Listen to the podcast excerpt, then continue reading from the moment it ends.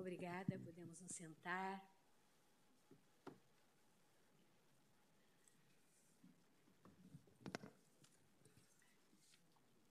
Renovando minha saudação a todos, declaro aberta a décima sessão ordinária do plenário do Supremo Tribunal Federal, neste 19 de abril de 2023. Peço à senhora secretária que faça a leitura da ata da sessão anterior. Ata da décima sessão extraordinária do plenário do Supremo Tribunal Federal, realizada em 13 de abril de 2023. Presidência da senhora ministra Rosa Weber, presentes à sessão os senhores ministros Gilmar Mendes, Carmen Lúcia, Luiz Fux, Roberto Barroso, Edson Fachin, Alexandre de Moraes, Nunes Marques e André Mendonça. Ausente, justificadamente, o senhor ministro Dias Toffoli. Procurador-Geral da República, doutor Antônio Augusto Brandão de Aras. Abriu-se a sessão às 14 horas e 34 minutos, sendo lida e aprovada a ata da sessão anterior. Consulto os eminentes pares sobre alguma observação ou complementação a ser feita na ata. Nada havendo, declaro-a aprovada. E antes de fazer o pregão, dos processos que integram a nossa pauta de hoje, eu registro que neste dia 19 de, de abril celebra-se o Dia dos Povos Indígenas no Brasil. São mais de 256 etnias que compõem, integram a diversidade cultural brasileira, uma das nossas riquezas, com as suas tradições, línguas e saberes, merecendo todo o nosso respeito e admiração registro a iniciativa do Supremo Tribunal Federal no sentido da tradução da Constituição, da nossa Constituição Cidadã de 1988 ao Negatu, a língua geral amazônica, filial do tronco Tupi, variedade do Guarani, em trabalho que está sendo feito por tradutores indígenas, capitaneados por Marcos Luquezzi, que é o presidente da Fundação da Biblioteca Nacional, e pelo professor José Ribamar Bessa, da UERJ. Uh, noticio também que hoje estamos abrindo uma exposição no nosso hall de bustos, neste prédio sede do Supremo Tribunal Federal, com painéis fotográficos sobre os povos indígenas.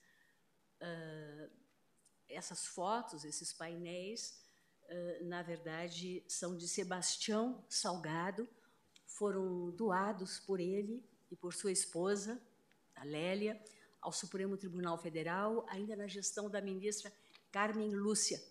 E ontem nós tivemos a alegria de receber a visita do casal aqui no, na, na exposição que ainda não havia iniciado. Fui acompanhada pelo ministro Gilmar Mendes e pelo ministro Alexandre de Moraes. Os outros, infelizmente, não houve condições de, de receberem a notícia a tempo. Eu própria não sabia que Sebastião Salgado estava no, aqui no Brasil e terminei encontrando na véspera no evento a que compareci no Superior Tribunal de Justiça. Essa exposição também conta com cocares e com artefatos indígenas que foram presenteados ao Supremo Tribunal Federal ao longo de diferentes gestões.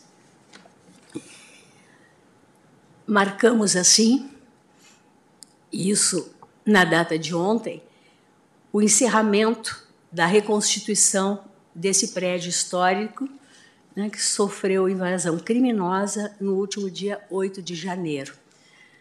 Completamos essa reconstituição ao longo desses 100 dias a partir do que chamamos o Dia da Infâmia, graças ao trabalho, ao empenho, ao denodo do nosso corpo funcional, né, constituído por servidores, colaboradores que não só amam, como nós, essa instituição, como também amam a nossa democracia constitucional.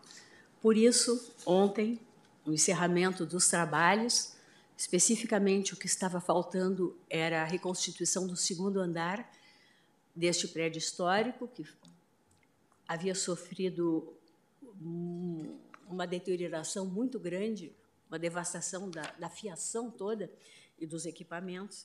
Então, com com este encerramento, eu expedi uma portaria de elogio aos nossos servidores, pedindo e determinando aqui no Supremo Tribunal Federal o assentamento nos registros funcionais do nosso reconhecimento pelos essenciais e valiosos serviços prestados de forma incansável na reconstituição das dependências do edifício 7, atacado, como relembrei, em 8 de janeiro. E registrei que o profissionalismo, a dedicação, o empenho e a competência desses servidores foram determinantes para o restabelecimento das atividades desta Corte no seu papel primordial de guardiã da Constituição brasileira. Noticio que foram 152 servidores das áreas de engenharia, arquitetura, restauração, memória institucional e também de áreas administrativas, coordenações e gerências. E ainda 243 colaboradores, entre eletricistas, pintores, tapeceiros, marceneiros, transportadores de bens, técnicos de estrutura, bombeiros hidráulicos e serventes de limpeza. E pedir também, eh, com relação aos servidores que estavam aqui cedidos a nós, que os órgãos de origem, especificamente o Superior Tribunal de Justiça e o Conselho da Justiça Federal, no que tange a serviços de marcenaria e recuperação de imóveis, e a Câmara dos Deputados, né, e que também com que, a, que também muito nos auxiliou no restauro, estofamento e tapeçaria várias empresas igualmente se envolveram com a instalação de vidros, cortinas, cabeamento lógico de áudio e vídeo, confecção das bases dos bustos na, no, no nosso salão, de, no hall de bustos, e também na limpeza e desinfecção de carpetes. Então, eu faço esse registro uh, como uma questão de justiça a todo esse corpo funcional e de colaboradores, e ainda para, relembrando sempre, sempre o dia da infâmia, para que ele não mais se repita. Encerrando com o que hoje consubstancia o nosso mantra. Nossa democracia constitucional segue inabalada e inabalável. Este aqui. Começo apregoando o recurso extraordinário 1.279.765, procedente da Bahia, sob a relatoria do ministro Alexandre de Moraes, em que recorrente o município de Salvador e recorrida Simone Rocha de Souza, a inúmeros amici curia. Esse recurso extraordinário diz com o tema 1132 da repercussão geral, aplicação do piso salarial nacional dos agentes comunitários de saúde e agentes de combate às endemias aos servidores estatutários dos entes substanciais, perdão, subnacionais e o alcance da expressão piso salarial. Com relação a ele, existe 1.471 processos sobrestados e o tema diz com as ODS 3, Saúde e Bem-Estar, e a ODS 8, Trabalho Decente e Crescimento Econômico, da Agenda 2030 da ONU. Nós temos pedido de sustentação oral pelo recorrente município de Salvador, pela recorrida e ainda por três amigos Curia. E teremos ainda a fala da doutora Lindora Maria Araújo pela Procuradoria-Geral da República.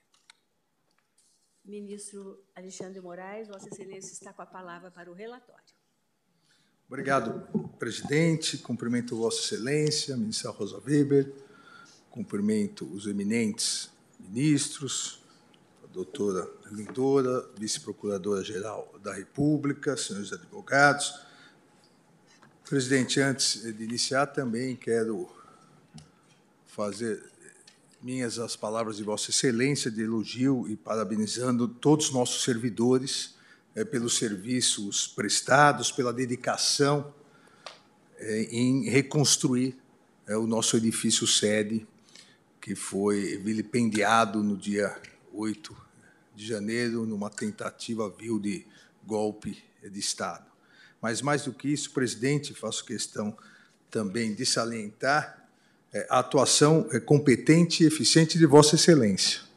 Nesses 100 dias, é, demonstrando a grande liderança que é Vossa Excelência no Supremo Tribunal Federal, no Poder Judiciário, reconstruindo o nosso prédio sede, reconstruindo em tempo recorde esse salão, esse plenário, para que nós pudéssemos ter iniciado, como assim o fizemos, no dia 1 de fevereiro, o ano judiciário em sessão plenária presencial. E mais do que isso, presidente, e aqui em nome é, pessoal, é, o auxílio que Vossa Excelência vem dando ao é, meu gabinete para que nós é, possamos conduzir da maneira mais eficiente possível é, as mais de 1.300 denúncias oferecidas pela Procuradoria-Geral da República, é, dentro do devido processo legal, é, providenciando, eu sei é, e agradeço à diretoria-geral, à secretaria-geral desse tribunal, é, eu sei a dificuldade das intimações, as mais de 1.300 defesas prévias, é, todas as sustentações orais apresentadas. Então, fica aqui também de público o meu agradecimento a Vossa Excelência. Ministro Alexandre de Moraes, Vossa Excelência fez esse esse registro e eu peço licença para interrompê-lo, antes de que passe ao relatório, para hum, nomear o nosso diretor-geral e o nosso secretário-geral da presidência, porque ninguém faz nada sozinho. Já que Vossa Excelência me nomeou, na verdade, é que esse trabalho foi feito por um, uma, um conjunto de pessoas que estiveram sob a sua liderança o nosso diretor-geral, Miguel Piazzi, e o nosso secretário-geral da presidência, uh, Estevão Waterloo. Então, é importante que se registre também o, o, o nome de ambos, né? porque sem eles nada poderia ter sido feito da maneira como te, competente como foi. E especificamente com relação aos processos de Vossa Excelência, nós, eu a pedido de Vossa Excelência, estando liberados, já os pautei, os julgamentos começaram ontem, exatamente, tiveram início no plenário virtual, no início, ao se completarem 100 dias. E, por isso, simbolicamente, inserimos na pauta 100 processos de Vossa Excelência, embora Vossa Excelência tenha liberado muito mais. Paulatinamente, eles vão ser né, incluídos em pauta. Muito obrigada, ministro Alexandre. Obrigado, presidente. Aqui, em relação ao recurso extraordinário, como Vossa Excelência disse, é, trata-se de recurso extraordinário, movido em face no acórdão proferido pelo Tribunal de Justiça do Estado da Bahia. Aqui é, temos a discussão do tema 1132 de repercussão geral, e o tema foi aprovado pelo Supremo Tribunal Federal do seguinte sentido: recurso extraordinário em que se discute, à luz dos artigos 1, 18, 29, 30, incisos 1 e 3, 37, 10, 39, 60, parágrafo 4, inciso 1, 61, parágrafo 1, 2, A e C, 93, nono, 169, parágrafos 1, 1 e 2 e 198, parágrafos Parágrafo 5 todos da Constituição Federal, a constitucionalidade da aplicação do piso salarial nacional dos agentes comunitários de saúde e agentes de combate às endemias, previsto no artigo 198, parágrafo 5 da Constituição Federal, na redação dada pela Emenda Constitucional 63 de 2010, e instituído pela Lei 12.994 de 2014 aos servidores estatutários dos entes subnacionais, bem como o alcance da expressão piso salarial. Na origem, a autora agente comunitária de saúde e combate às endemias do município de Salvador, ajuizou, ajuizou ação de cobrança em que pleiteou a condenação da municipalidade a reajustar todos né, os seus vencimentos ao valor correspondente ao piso profissional nacional da categoria, nos termos do artigo 1 da Lei 12.994, de 14, no valor, à época, de R$ 1.014, com efeitos retroativos a contar de 17 de junho de 2014. Sucessivamente, a, autora eh, pediu o pagamento das diferenças decorrentes da utilização do piso salarial sobre o valor do vencimento, bem como seu reflexo sobre férias, adicional de um terço sobre as férias, décimo terceiro salário, gratificações, descanso semanal remunerado, adicional por tempo de serviço, progressões verticais e horizontais, avanços de nível, horas extras, além de outros adicionais e parcelas remuneratórias eventualmente devidas. Ou seja, a incidência retroativa do piso salarial sobre toda a remuneração recebida eh, nesse período. A sentença de primeira instância julgou improcedentes os pedidos. Interposta pela ação, eh, o Tribunal de Justiça do Estado da Bahia deu provimento à apelação eh, nos termos que cito no voto transcrevendo a emenda. Houve embargos de declaração, foram rejeitados. O município de Salvador interpôs o presente recurso extraordinário, sustentando que a matéria ostenta repercussão geral, pois, além de envolver mais de 3.200 servidores do município de Salvador e de mais de 5 mil municípios de todo o país, bem como da FUNASA, também já é objeto da ADI 4801 e da suspensão de segurança 5.236, nas quais aqui, ali também se debate a correta aplicação do quanto decidido na ADI 4167. Também o município de Salvador aponta grande divergência nos diversos eh, tribunais nacionais acerca da, da adequada, perdão, da adequada compreensão das regras relativas ao piso nacional dos servidores previsto no artigo 198, parágrafo 5 da Constituição Federal. O município de Salvador, é importante salientar, é, argumenta, primeiro, que a Constituição, no artigo 198, parágrafo 5, ao determinar que a lei federal fixaria o piso mínimo nacional, não autorizou, diz o município de Salvador, não autorizou em momento algum que esse piso correspondesse necessariamente à verba denominada vencimento, ou que tivesse composição remuneratória específica, cabendo, ainda segundo o município de Salvador, cabendo aos entes federados decidir sobre isso em respeito ao Pacto Federativo e à sua autonomia federativa. Alega ainda que no município de Salvador, todos os servidores da categoria já percebem, conforme diz é incontroverso, uma remuneração mínima bastante superior ao piso nacional, composta de vencimento e duas gratificações de valor fixo, percebidas desde o início da carreira, a qual ainda é acrescida de inúmeras verbas vinculadas às circunstâncias pessoais e às condições de trabalho previstas na legislação local, como adicional de insalubridade, progressões, tempo de serviço, adicional de periferia, entre outras. Aponta também que a ordem judicial de aplicação direta do artigo 9A da Lei 11.350 de 2006, independentemente de existência de lei local, viola a autonomia municipal expressa nos artigos 1 caput e 18 caput, além do artigo 30, inciso 1 e 3 da Constituição Federal.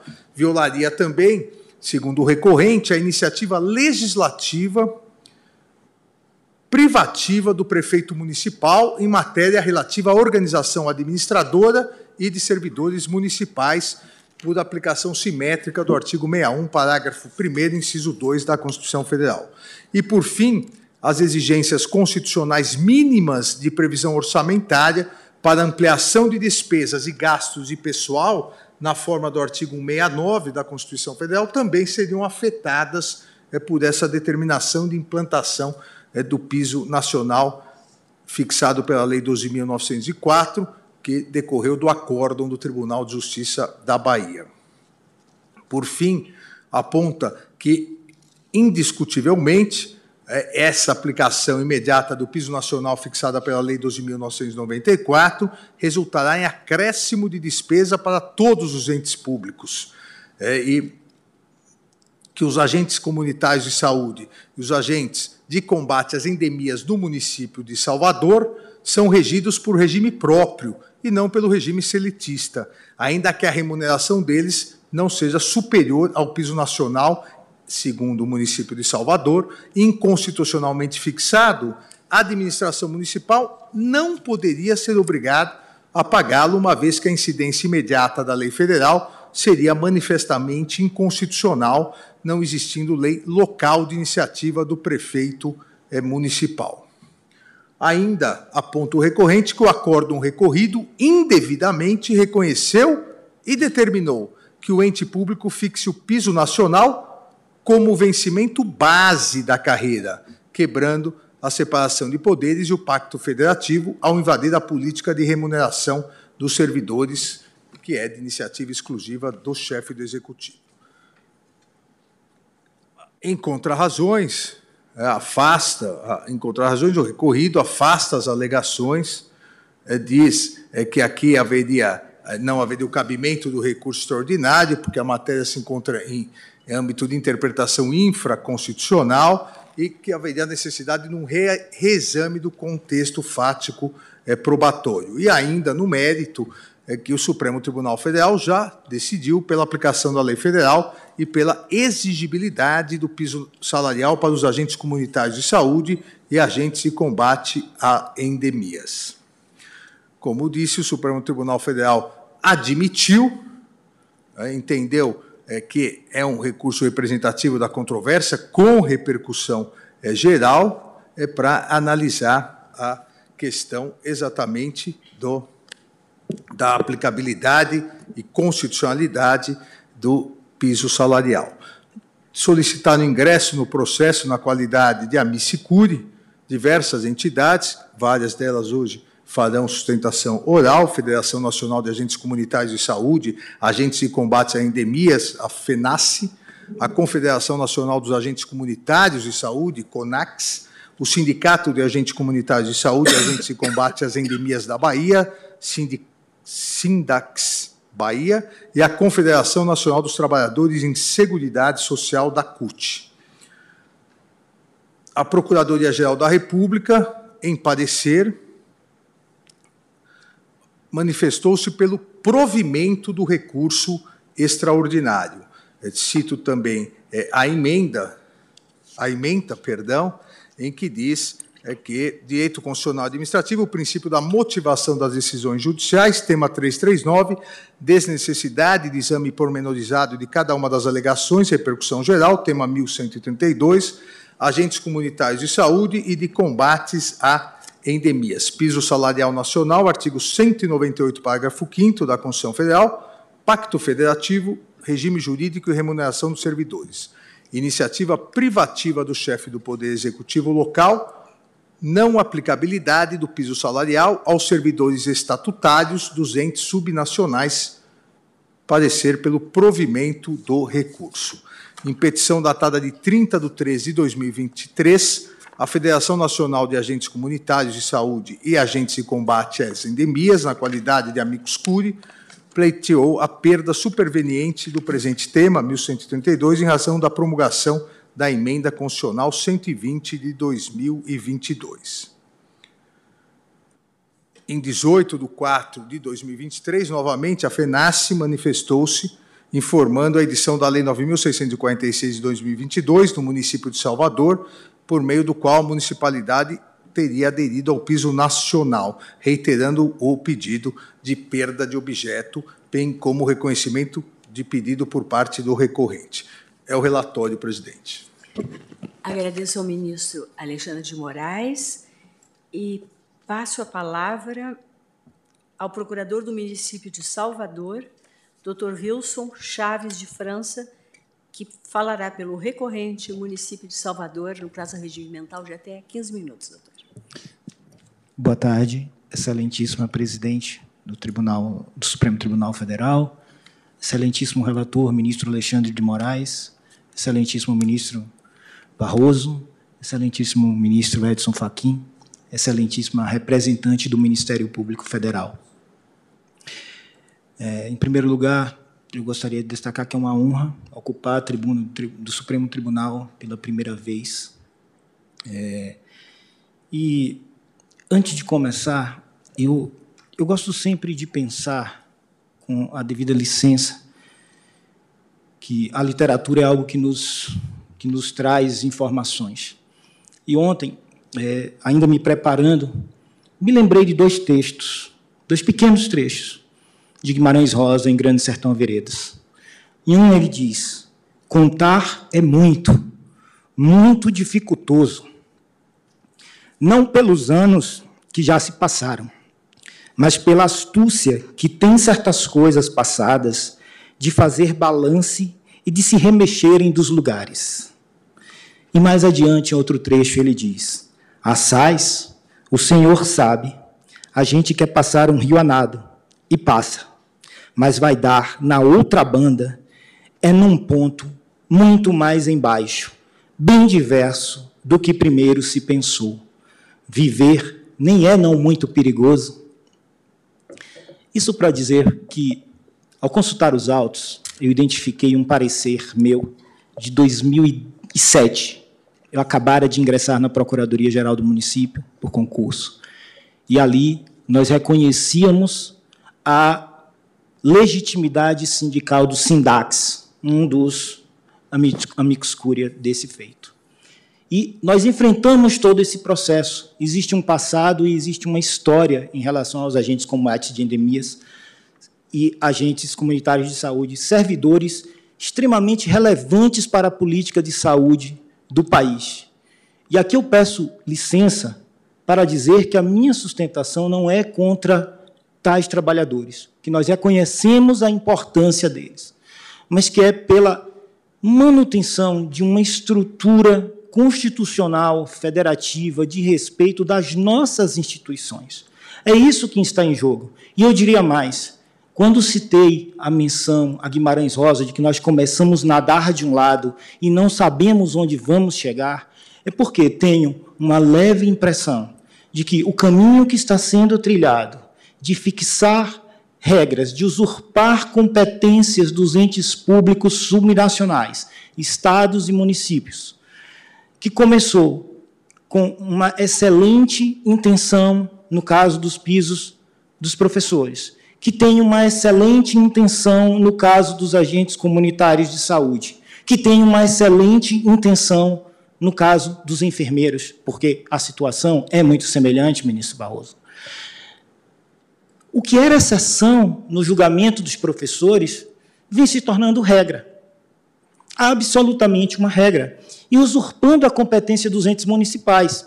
E, neste sentido, a percepção que nos passa, e eu não, não preciso dar aula de direito constitucional, nem falar de direito constitucional, mas falar de uma realidade que nos afeta enquanto procurador, é que, muito em breve, nós teremos a seguinte situação será impossível ao município ou qualquer ente subnacional negociar diretamente ou tratar de parcelas que gerem eh, vantagens para os servidores. Porque o que ficou decidido neste acórdão é, é que a União simplesmente vai fixar o piso nacional, que esse piso nacional deve necessariamente corresponder àquele, àquela parcela que nós consideramos vencimento, independentemente da legislação local, e que ele se aplica imediatamente. Para que todas as parcelas que são pagas, e aí eu cito aqui, ontem eu fiz questão de distribuir memoriais, o caso dos agentes comunitários, gratificação de competência em Salvador corresponde a 35%. Gratificação SMS de, de, de, do SUS corresponde a 40%. Então, vejam, o município de Salvador paga uma verba chamada vencimento, paga uma verba chamada gratificação de competência e paga uma verba chamada gratificação do SUS. Nestes percentuais, a todo e qualquer servidor ocupante do cargo de agente comunitário de saúde. Essa verba jamais foi inferior ao piso que foi fixado nacionalmente. O piso nacional foi fixado em R$ 1.014 no ano de 2014. No ano de 2014, todo e qualquer agente comunitário de saúde, naquela oportunidade, e o caso dos autos eu tomei como referência a remuneração dela, ela recebia R$ 1.211. O piso nacional era, 1.200, era 1.014. Ora, se eu aplico aquilo, além dessa verba, desculpem, essa trabalhadora recebia uma gratificação de periferia, ela recebia uma gratificação de insalubridade e ela recebia um adicional de tempo de serviço. Ao todo, ela recebia R$ 1.481, enquanto o piso nacional foi fixado em 1.014. Se eu pego, como mandou o acordo, e aplico R$ 1.014 como vencimento, ela vai passar a receber uma gratificação de competência não mais de 242 reais, mas de 359 reais. Vai ter uma gratificação SMS não mais de 276, mais de, de 405 reais. Ao todo, a remuneração dela sai de 1.481, que já era paga pelo município, para 2.169 reais. Um aumento de 46,51% neste ano especificamente sendo que ela já recebia o piso. E prossigo. Percebam, Vossas Excelências. Disse, e essa é a retórica que é passada, que o município não suportará absolutamente nada, porque o custo é pago pela União. O que não é absolutamente nenhum, nenhuma verdade neste caso. Por quê? Porque o município recebe da União o valor de 95%. Neste momento, ele recebia 95% de R$ 1.014. Os 5% complementares eram passados a título de incentivo, é verdade, mas, ao todo, o município recebia R$ 1.014, pagava R$ 1.481 e ainda suportava os ônus das verbas previdenciárias. E por que, que eu digo que esse caminho trilhado ele tende a ser ruim para os próprios trabalhadores no longo prazo. Ele tende a ser ruim porque eu pego como exemplo uma planilha que distribuí nos memoriais também, e Vossas Excelências observarão que esse piso nacional de R$ 1.014 permaneceu como tal até o ano de 2018. Né? Até 2018, este era o piso. Neste período, não houve nenhum aumento no âmbito federal. Os servidores do município no Salvador, no entanto, passaram de R$ 1.481, enquanto verba global, para R$ 1.925. As verbas fixas passaram de R$ 1.211 para R$ 1.556. Por quê? Porque nós tínhamos liberdade e interpretávamos, a nosso sentir corretamente, que as parcelas devem corresponder a um mínimo, e nós vamos garantir esse mínimo, mas não iremos fixar isso necessariamente como vencimento. Isso dá margem para que o gestor é, maneje com o seu orçamento, com as suas possibilidades. Na medida em que eu digo que é a União que vai fixar esse R$ 1.014 e que ele necessariamente deve corresponder ao vencimento, eu rasguei toda e qualquer possibilidade de respeito à autonomia municipal. Porque, notem, excelências, Ainda que este valor fosse passado, o município já não controla, ele se torna mero pagador, mero cumpridor de ordem da União. Por que eu vou negociar com meu servidor local, pensando como advogado público? Por que dizer ao meu gestor, ao prefeito, ao governador, olha, o senhor pode negociar uma gratificação de 40%? Hoje, eu quando eu fixo o vencimento, quando eu fixo a minha composição remuneratória, eu posso garantir que eu estou observando a lei de responsabilidade fiscal, porque isso está sob meu controle, sob minha iniciativa. Quando eu transfiro essa competência para a União, o gestor municipal não pode dizer, olha, eu posso te conceder uma gratificação de 40% do SUS. Eu não posso, porque eu não sei qual vai ser a decisão do legislador federal. Se ele colocar o vencimento para 4 mil reais, a minha gratificação de 40%, que era de 400, de 300 reais, salta da noite para o dia para 2 mil reais, para 1.800 reais. e eu não terei nenhum tipo de previsão orçamentária. E sobre isso, a União não me repassará nenhum centavo, por mais que ela queira é, financiar. E o que, é que acontece como consequência? Acontece o que vem acontecendo em vários municípios. Muitos dos amigos Cúria, dos Amit Cúria, juntaram leis de outros municípios. O que não se observa é que nestes municípios, excelentíssimos ministros, o gestor municipal simplesmente lavou as mãos e disse: Eu vou pagar o vencimento com a verba que me é passada pela União e pronto. Pronto. O município de Salvador, por exemplo, muito recentemente, se viu obrigado, diante de uma emenda constitucional de constitucionalidade duvidosa, com todo respeito, que fixa e indexa o salário dos agentes, com todo respeito aos agentes, do ponto de vista do sistema constitucional que nós temos, indexar salários é uma coisa muito preocupante.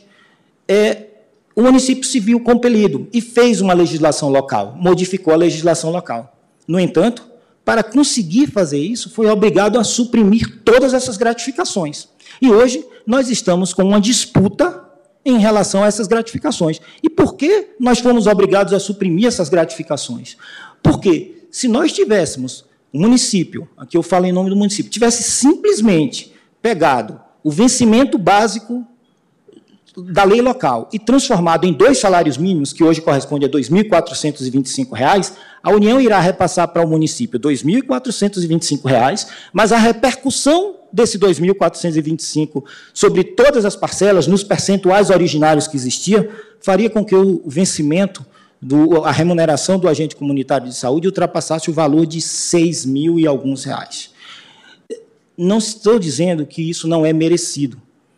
Só que nós temos limitações de ordem financeira e temos um plano de cargos estruturado. No caminhar que nós estamos indo, foi o caso dos professores, foi o caso dos agentes comunitários, de forma louvável, uma exceção que o ministro Marco Aurélio, à época, já apontara. Nós estamos abrindo grave, um grave precedente porque a partir de agora a autonomia dos entes públicos será comprometida. Tem se tornado regra. Tem se tornado regra com a supressão dessa autonomia municipal.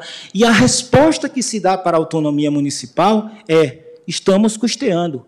Mas custeio não é garantia de autonomia municipal, ao contrário, é a transformação do gestor local em mero gerente da União.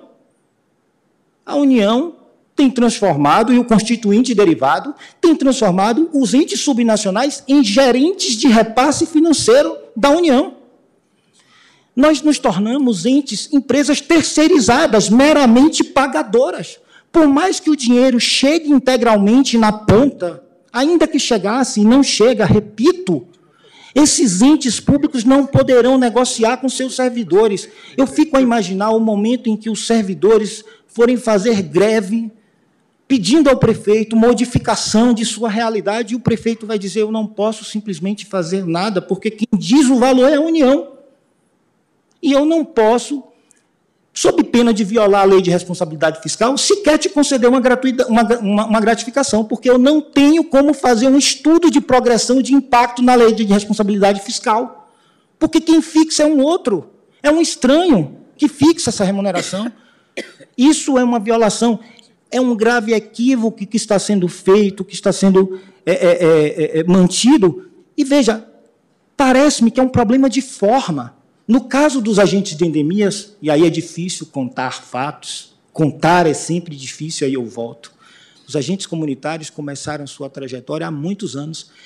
E esse valor que hoje é dito que é repassado, sempre foi repassado via portarias portarias de incentivo portaria de 2008 já fixava um repasse de 651, 2009 fixava um repasse de 651 reais.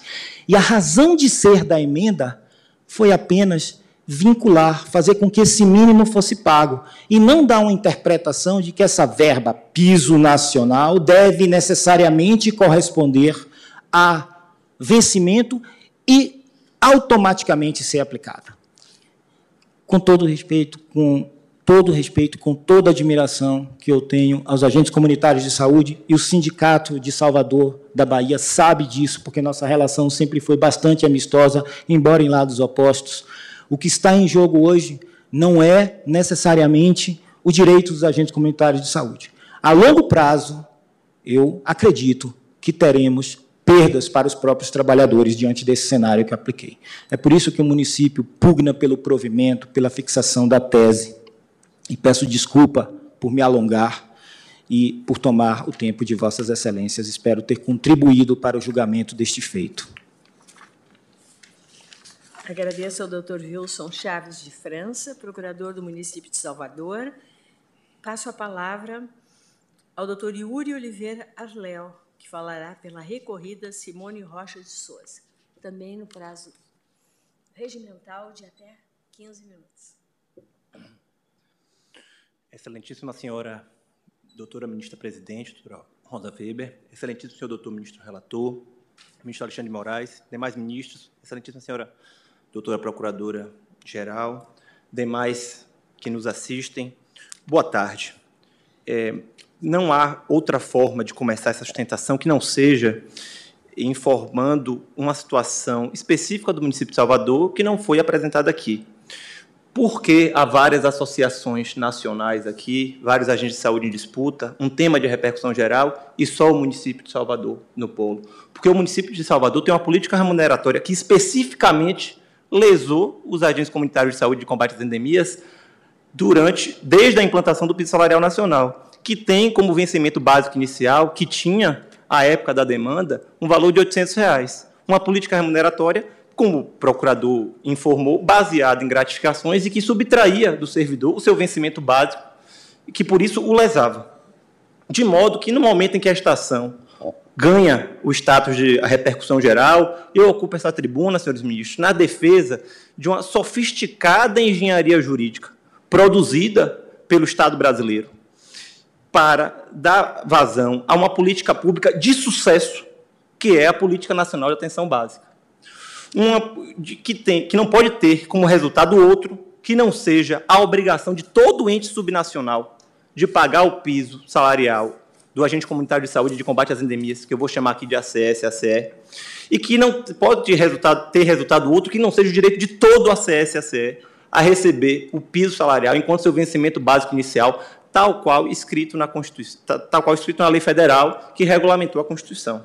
E digo isso por dois motivos. O primeiro, a experiência constitucional sobre o piso salarial nacional. Experiência que perpassa pelo piso do magistério, citado pelo procurador, experiência que perpassa pelas decisões dessa egrégia corte, experiência que perpassa pelo recente piso da enfermagem, que foi, inclusive, teve a cautelar julgada. Mais do que isso, esse direito ao piso, ele perpassa por uma lógica específica de uma política nacional da saúde, por um caso de sucesso de uma política nacional implantada, gestada pelo Estado brasileiro.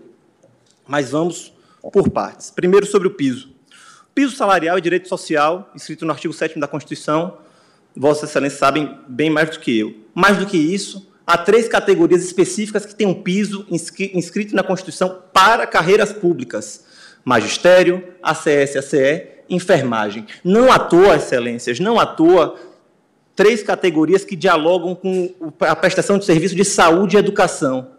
Prestação de serviço muito cara ao Estado brasileiro, muito relevante, direitos sociais muito relevantes. E que a implementação de serviços públicos dessa natureza, de maneira uniforme pelo país, dialoga com os objetivos fundamentais da República, conforme o artigo 3 da Constituição. A implementação de um piso dialoga com a implementação de um serviço público nacional de excelência, busca do Estado brasileiro. Nesse sentido, é que a redação, o texto da Constituição sobre o piso dos ACS-ACE e o texto da Lei Federal sobre o piso dos ACSE é expressamente é idêntica ao piso do magistério. Essa coincidência não é à toa. É baseada na interpretação que o, o próprio congressista e legislador fez com relação a esses pisos, que se pretendeu um piso nacional. De modo que, ao debate voltar a esta casa é um debate cujos principais argumentos que o ilustre procurador apresentou já foram superados por essa corte. Já foram superados.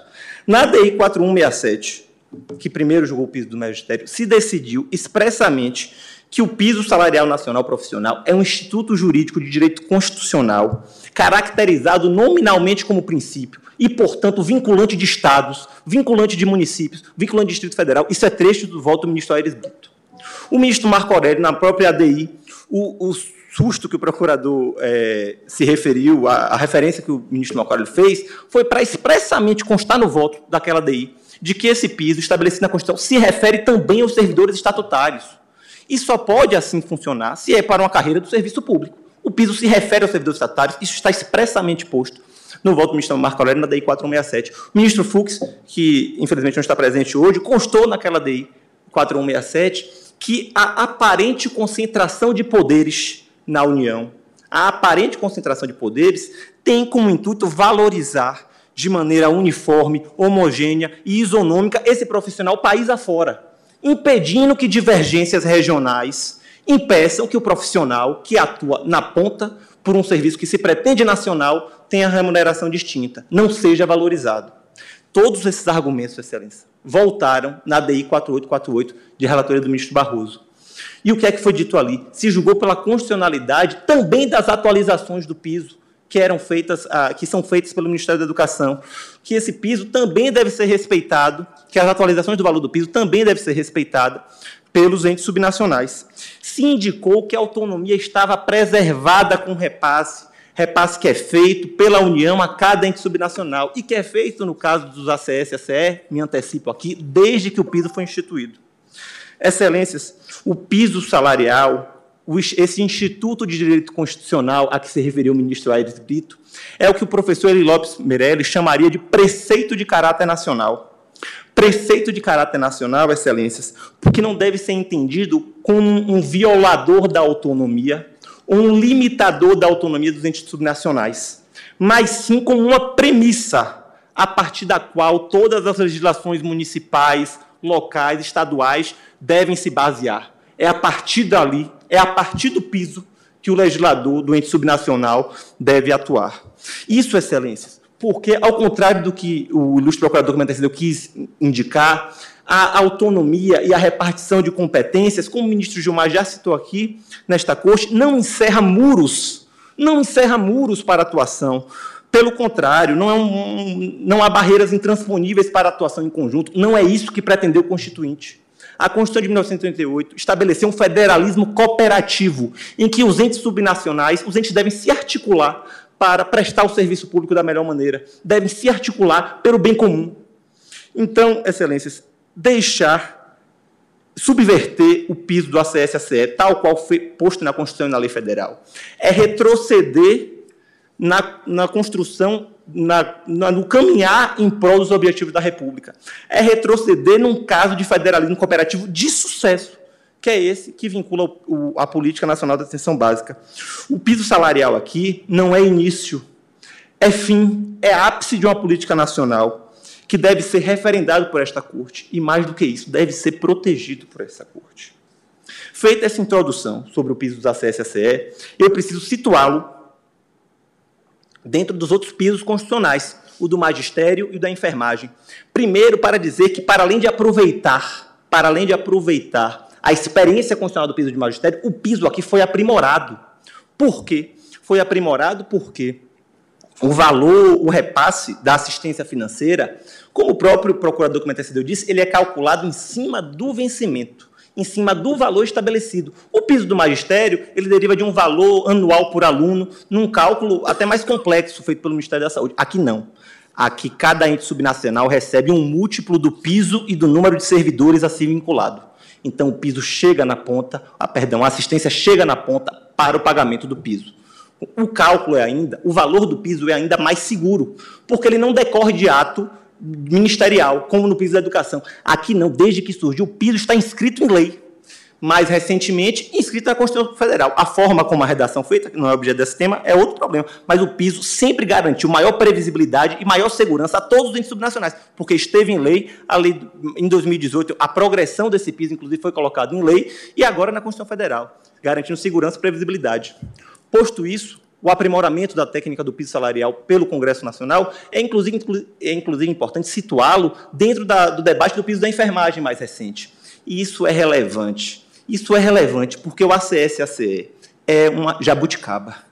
É uma criação do Estado brasileiro. É algo que só é nosso feito para prestar um serviço público, criação de uma profissão que é a criação do Estado brasileiro, que não existe na iniciativa privada, que não existe, pelo que eu tenho notícia, em nenhum outro lugar do mundo.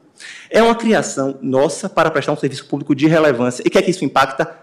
O impacto orçamentário na iniciativa privada não existe. Foi um debate que tocou essa corte na época do, da cautelar do piso do, da enfermagem. E outra, e o, e o eventual debate sobre questões orçamentárias locais, o município, inclusive, esqueceu de destacar que recebeu quase 180 milhões entre 2017 e 2021, conforme consta nos autos, para pagamento desse piso, é amenizado pelo repasse da assistência financeira.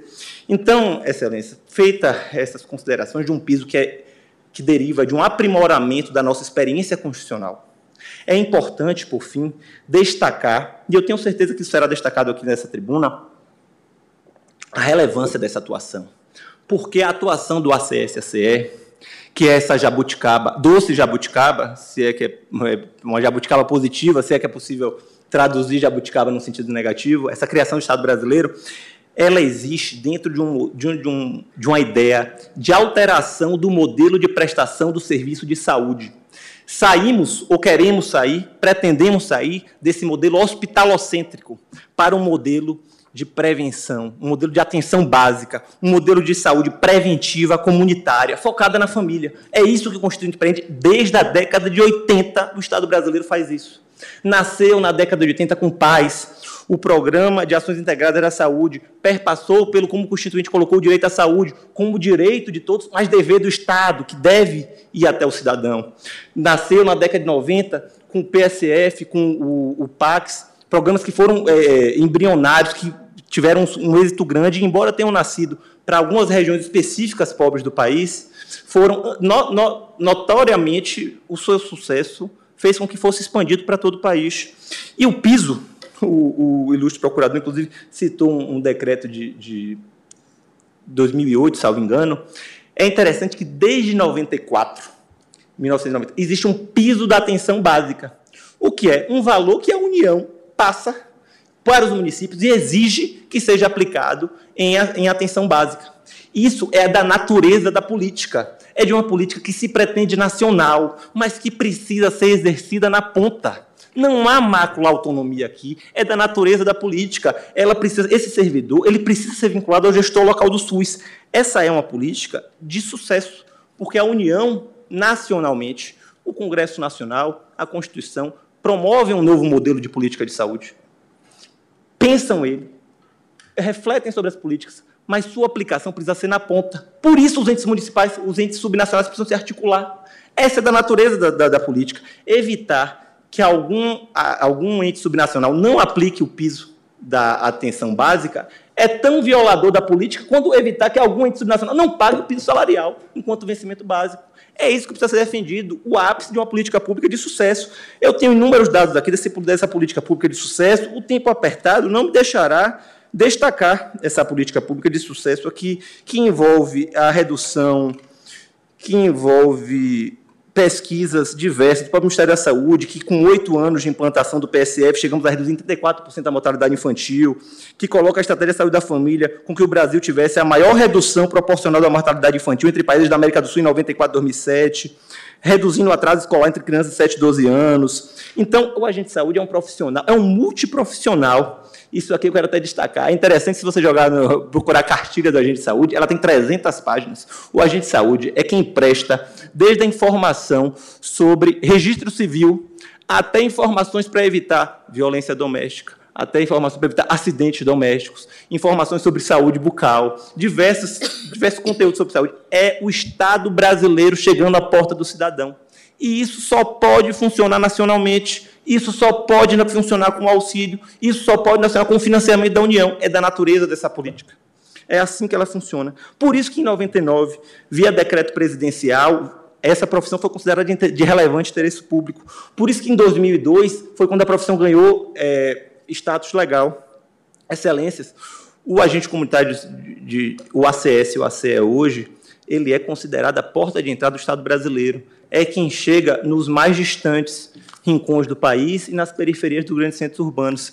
Basta citar, é, hoje foi feita a referência à bonita exposição aqui indígena, que na crise dos Yanomamis, os profissionais que foram identificados lá e quem faziam esse atendimento eram os agentes de, de, de comunitários de saúde, que inclusive são, por, por, conta da política, alguns são indígenas também, em respeito às etnias, e também os enfermeiros que, que, fica, que estão lá em atuação. Mais do que isso, o IBGE teve um, o, problema que todos nós conhecemos sobre a taxa do recenseamento. O projeto piloto do Rio de Janeiro, ministro Barroso, usou os acessos a CE como recenseadores. Por quê? Porque é o Estado de porta em porta.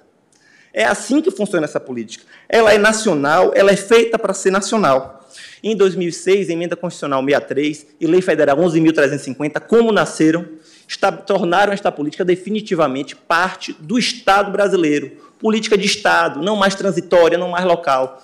E somente em 2010, com toda essa engenharia jurídica já pronta, é que foi estabelecido um piso. De modo, Excelência, que já para concluir, eu quero indicar que de permitir que se desrespeite o piso salarial nacional da categoria é um golpe numa política de mais de 30 anos do Estado brasileiro e que eu tenho como ápice, de modo que a melhor esse tribunal que é diversas vezes chamado a refletir sobre novos direitos, direitos da minoria, a ter um protagonismo, eu acho que a ele basta tão somente hoje a deferência a uma política de sucesso do Estado brasileiro, pensada por mais de 30 anos. Eu agradeço ao doutor Diuri e só registro que o ministro do Sul está presente, sim, assim como o ministro André Mendonça, o ministro Dias Toffoli e o ministro Nunes Marques, apenas de forma virtual. Mas estão presentes, sim. Uh, Agora passaríamos a ouvir os, a miticúria. Cada um terá dez minutos, até dez minutos. Em primeiro lugar, Federação Nacional de Agentes Comunitários de Saúde e Agentes de Combate às Endemias, a FENASE. Por ela vai falar a doutora Fernanda Daniele Rezende Cavalcante, que está com a palavra. Excelentíssima senhora ministra presidente do Supremo Tribunal Federal, em nome da qual eu saúdo todos os demais ministros aqui presentes, excelentíssima procuradora, excelentíssimos senhores colegas advogados e advogadas, queridos ACS e ACEs aqui presentes, meus senhores, minhas senhoras. Primeiro, gostaria de dizer da minha honra de estar aqui na Suprema Corte do país, é uma grande emoção para qualquer advogado e poder merecer a atenção de Vossas Excelências. Espero estar à altura de poder tratar hoje do maior patrimônio que cada um de nós carrega consigo, que é a sua saúde. A saúde brasileira tem evoluído de forma espantosa no Brasil e tem contribuído para a melhoria da qualidade de vida dos brasileiros. Mas nem sempre foi assim, ministro Barroso. Na década de 50, o pernambucano João Cabral de Melo Neto já dizia que todos nós brasileiros somos severinos. Iguais em tudo na vida. Morremos de morte igual, a mesma morte severina, que é aquela que mata de velhice antes dos 30 de emboscada antes dos 20 e de fome um pouco por dia. De fraqueza e de doença é que a morte severina ataca em qualquer idade, até gente não nascida. Quem dera João Cabral estivesse vivo para ver o quanto que hoje melhorou a nossa vida severina. O Programa Nacional de Agentes Comunitários de Saúde, ministro Alexandre, começou na década de 90. Em 1991, o IBGE atestava a expectativa dos brasileiros como uma vida de até 66 anos. 31 anos depois, em 2022, a expectativa de vida do brasileiro passou para 77 anos. De modo que o que está nesta tarde sob julgamento de Vossas Excelências, não é apenas a salvaguarda do valor social do trabalho desses quase 400 mil agentes comunitários e agentes de combate a endemias. É, em primeiro lugar, que o reconhecimento da constitucionalidade do piso nacional significa a concretização de um dos princípios fundamentais da República Federativa do Brasil, que é o desenvolvimento da nossa nação, que é dissipar as desigualdades regionais e sociais. Os agentes de endemias e os agentes comunitários são os responsáveis pela prevenção de doenças e pelo fomento da saúde neste país. Neste exato momento, enquanto estamos aqui conversando, temos agentes comunitários fazendo visitas em Marília, em Montes Claros, em Diamantino, em Passo Fundo, em Porto Alegre, em Vassouras. Eles cuidam das famílias brasileiras, eles monitoram as vacinas, eles estimulam que se vá a consultas públicas e se realizem os exames de crianças, idosos e gestantes. Eles realizam o bloqueio de doenças infecto-contagiosas. Na pandemia, enquanto a todos nós foi permitido ficarmos em casa, os agentes estiveram em nossas casas. A alegação do município de Salvador, que, diga-se de passagem, é a única capital brasileira que não efetua o repasse na íntegra do piso nacional, de que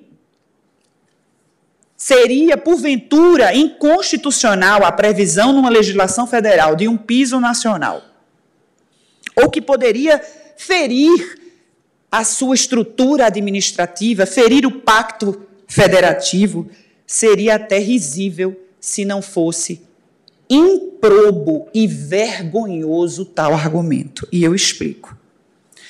Explico, excelências, que desde 1997, para os agentes comunitários de saúde, a portaria do Ministério 1886, desde 99 para os agentes de endemia, a portaria 1399, o Ministério da Saúde não só fixava as atribuições que cada um dos agentes teria, como também se comprometia com assistência financeira em 97 e 99.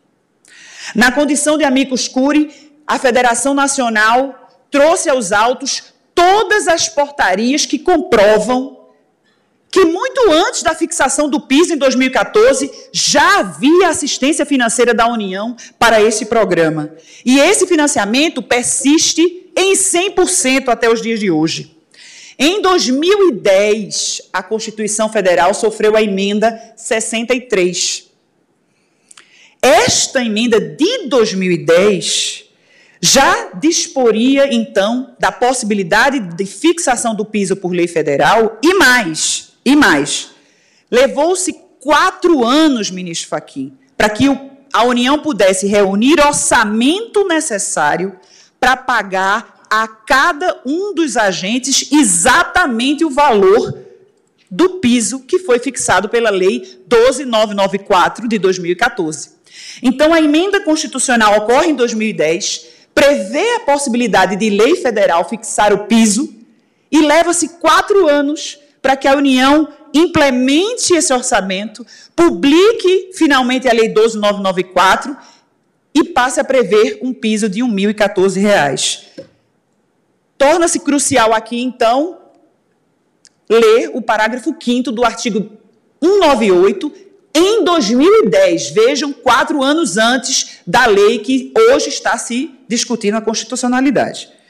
Lei federal disporá sobre o regime jurídico, o piso salarial profissional nacional, as diretrizes para planos de carreira e a regulamentação das atividades de agentes comunitários e agentes de combate a endemias, competindo à União, nos termos da lei, prestar assistência financeira complementar aos estados, Distrito Federal, municípios, para cumprimento do piso. A União tinha em 2010 o dever constitucional de fazer o repasse deste piso independentemente do regime ao qual os agentes estivessem vinculados, fossem eles seletistas ou estatutários. Andou muito bem o Tribunal de Justiça da Bahia quando determinou que o município de Salvador realizasse sim, porque do contrário estaríamos falando em desvio de finalidade de verbas da União. Alguém poderia dizer aqui, Vossas Excelências, que o julgamento desta tarde poderia trazer algum prejuízo financeiro à Fazenda Pública, um prejuízo financeiro retroativo. Isso tanto não é verdade que não há um único município sequer habilitado nos autos. Não há uma única entidade associativa de municípios habilitada como amiga da corte. Porque há uma aceitação do poder executivo municipal brasileiro, do piso nacional dos agentes comunitários e dos agentes de endemias. Não há discussão se não fosse o município de Salvador hoje aqui.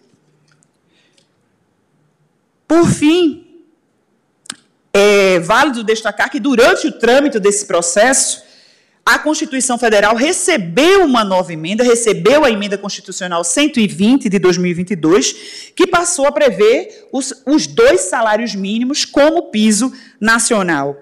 E ratificou a responsabilidade que já existia desde 2010.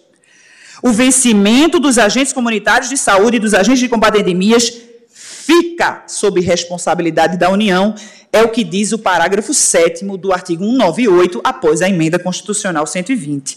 Desde então, vem sendo investidos bilhões de reais mês a mês pela União para assegurar que em qualquer lugar do país o agente comunitário vai receber ao menos dois salários mínimos considerar a possibilidade de que um município pudesse contratar ao mesmo tempo um agente sobre regime seletista, outro sobre regime estatutário, e pagar de forma diversa, seria ferir de morte o princípio constitucional da igualdade. A luta pela valorização do trabalho não é um assunto novo nesta corte, já se falou naturalmente do julgamento da ADI 4167 que permitiu a constitucionalidade do piso para os professores da educação básica. E o caso que ora se apresenta não é diferente. Não há como avançarmos na saúde pública desse país sem perpassarmos pela valorização dos agentes comunitários e dos agentes de combate a endemias. O reconhecimento da constitucionalidade do piso nacional é mais um passo que esta corte dá para o avanço da nossa sociedade. E é por essas razões que a Federação Nacional dos Agentes Comunitários e Agentes de Combate a Endemias, a FENASE, entende que há de ser dado improvimento ao recurso extraordinário interposto pelo município de Salvador. E o Brasil aguarda ansioso pela decisão desta corte que vai se manifestar certamente pela valorização desse trabalhador e da continuidade do sucesso da saúde pública. Agradeço à doutora Fernanda Daniele. Passo a palavra ao doutor Marcelo Rodrigues da Silva, que falará pelo Amicus Curi, Confederação Nacional dos Agentes Comunitários de Saúde, o CONASC, também em até 10 minutos. Saúdo a excelentíssima presidente do Supremo Tribunal Federal, ministra Rosa Weber, e estendo a minha saudação a todos os ministros, à excelentíssima procuradora-geral, aos servidores desta casa, aos colegas advogados e a todos os mais de 400 mil, mais de 400 mil agentes comunitários de saúde e agentes de combate às endemias, que alguns se fazem presente aqui e outros nos acompanham pela internet. Quer dizer que venho do Ceará, de terras alencarinas, aonde lá, de fato, o programa Agente Comunitário de Saúde, desde a década de 90, surgiu, aonde os agentes levavam, Vossas Excelências, às casas, a informação de que com um copo com água, uma colher de açúcar e uma pitada de sal, se poderia diminuir o risco de morte das crianças, que havia uma mortalidade muito grande em todo o Nordeste E foi com essa iniciativa e com muitas outras que os agentes comunitários de saúde e os agentes de combate às endemias conseguiram reduzir a mortalidade infantil, sobretudo no Nordeste do nosso país. Quero dizer que essa, esses profissionais são profissionais educados, que vão diariamente à casa das pessoas, como bem foi relatado aqui, e que eles levam essas informações que são demasiadamente, demasiadamente importantes.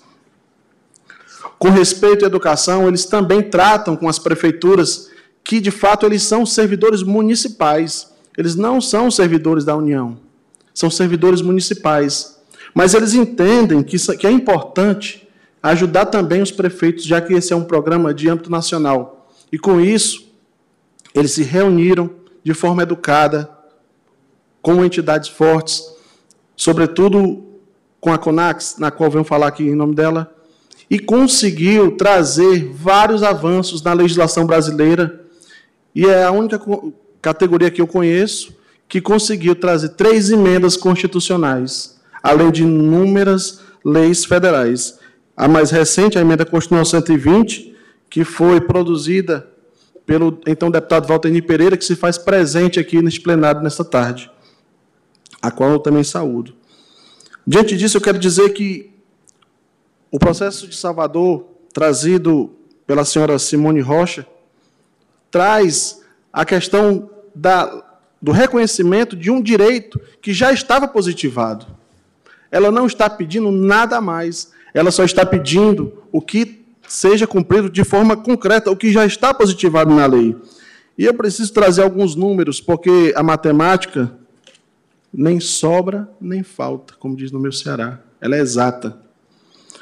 A defesa do, do município juntou uma planilha informando dos vencimentos do, dos agentes comunitários de saúde daquela região e trouxe no número 4475001, informando que uma planilha informando que o vencimento era 877 reais. Isso na sua defesa. O processo é de 2019. Em 2019, o salário mínimo era 998 reais. Então, o vencimento, ou seja, o salário base, na época, para o agente comunidade de saúde, era menor do que o mínimo, quando, em 2014, já tinha uma garantia de que eram 1.114. Então, de fato, há uma disparidade muito grande em relação aos valores. Isso faz com que fique demonstrado que, de fato, há uma, uma disparidade muito grande. Nesse sentido, é importante observar que remuneração não pode ser comparada com vencimento. E é preciso trazer aqui a redação do Tribunal de Justiça da Bahia, aonde os ilustres eh, desembargadores proferiram o voto, e eu preciso ler porque foi muito cirúrgico, muito preciso. Ele diz que remuneração é o vencimento do cargo efetivo, acrescido de vantagens pecuniárias permanentes ou não. Ou seja, por, e aqui é muito interessante, por mais que se esforce o município em caracterizar a gratificação como integrante do vencimento inicial, na verdade não é possível. Tal conclusão, vez que a natureza jurídica dos institutos são diversas. Então, o município de Salvador ele quer dizer que vencimentos e gratificação e salário e piso quer fazer uma confusão dizendo que é toda a mesma coisa e não é. Não é e nunca foi. E para sanar isso, a luta dos agentes de saúde que caminham aqui por Brasília e são uma entidade muito ordeira. Nunca se ouviu falar. Eu vi eu, a, a ministra falando sobre o incidente que foi uma lástima para o nosso país do dia 8. E nós temos aqui agentes comunitários de saúde e agentes de combate às endemias, que por muitos anos caminham nesta capital, da capital federal do país, e nunca se ouviu falar de uma maçaneta, de uma porta quebrada. Ao contrário, sempre foram muito bem recebidos por todos os parlamentares, porque sempre entraram educadamente nas casas legislativas, no Poder Executivo, porque eles aprenderam a fazer isso no início, entrando na casa e nos lares de milhares de pessoas do nosso país. E não faria diferente em Brasília. E é por isso, por esse comportamento, que eles conseguiram esses avanços.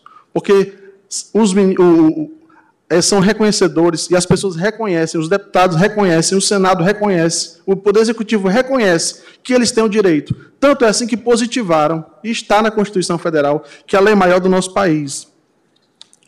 Nós sabemos que é muito importante a manutenção deste direito.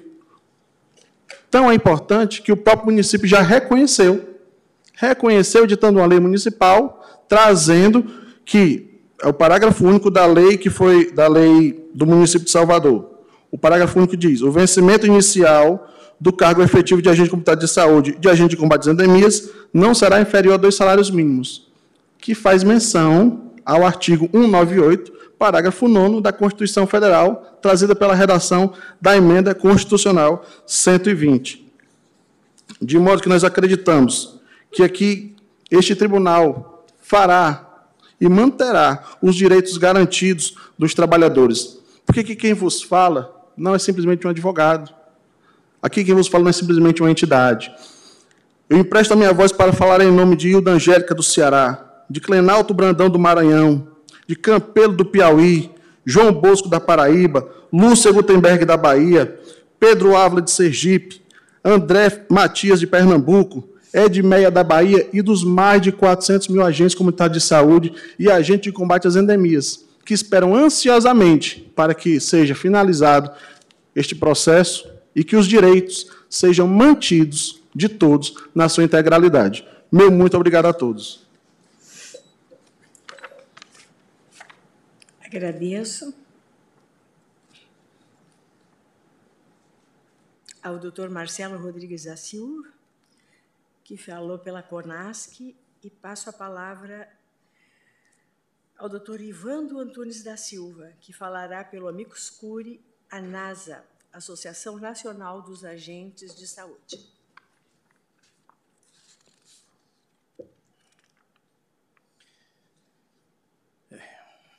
Boa tarde aos eminentes ministros, à doutora presidente Roda Weber, ao eminente relator, à doutora procuradora-geral Lindora Araújo, aos meus colegas advogados, aos milhares de agentes comunitários, agentes de endemias de todo o Brasil e ao douto procurador do município de Salvador.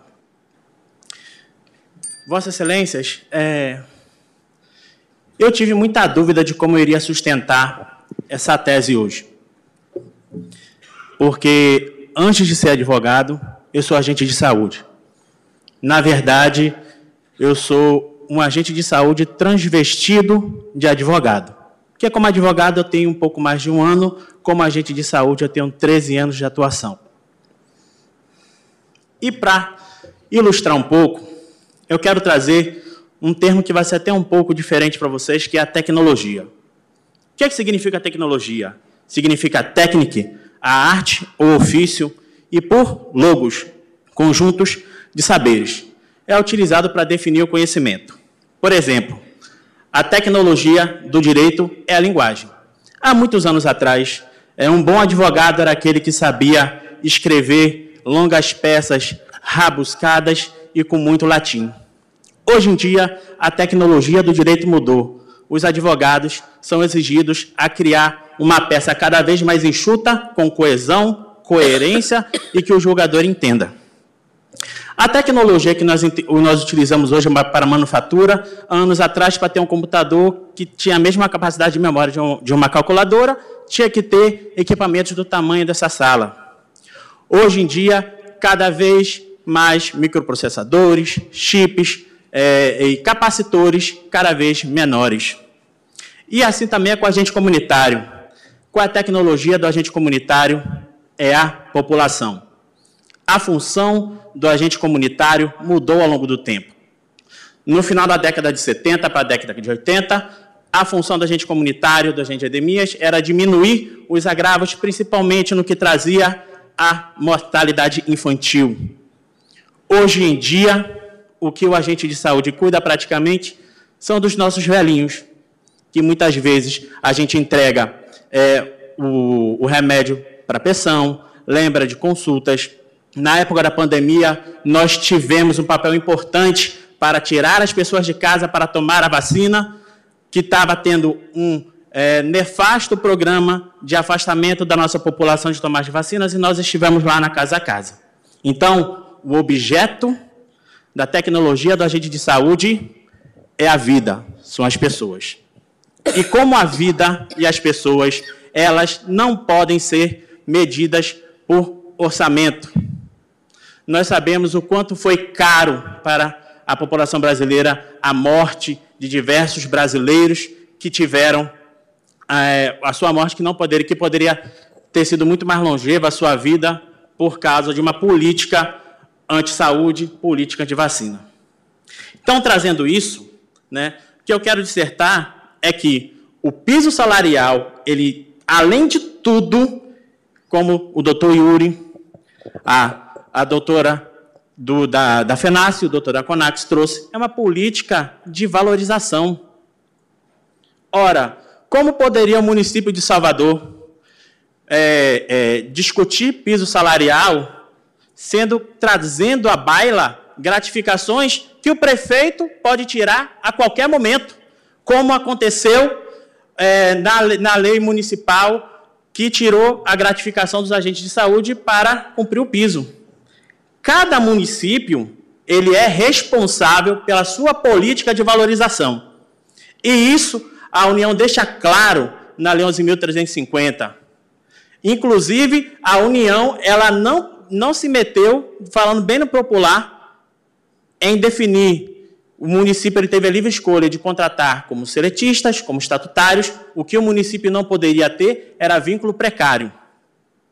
Ora, excelências, é, como é que o município ele quer definir que o estatutário não tem direito ao piso, sendo que a União não faz distinção de repasse?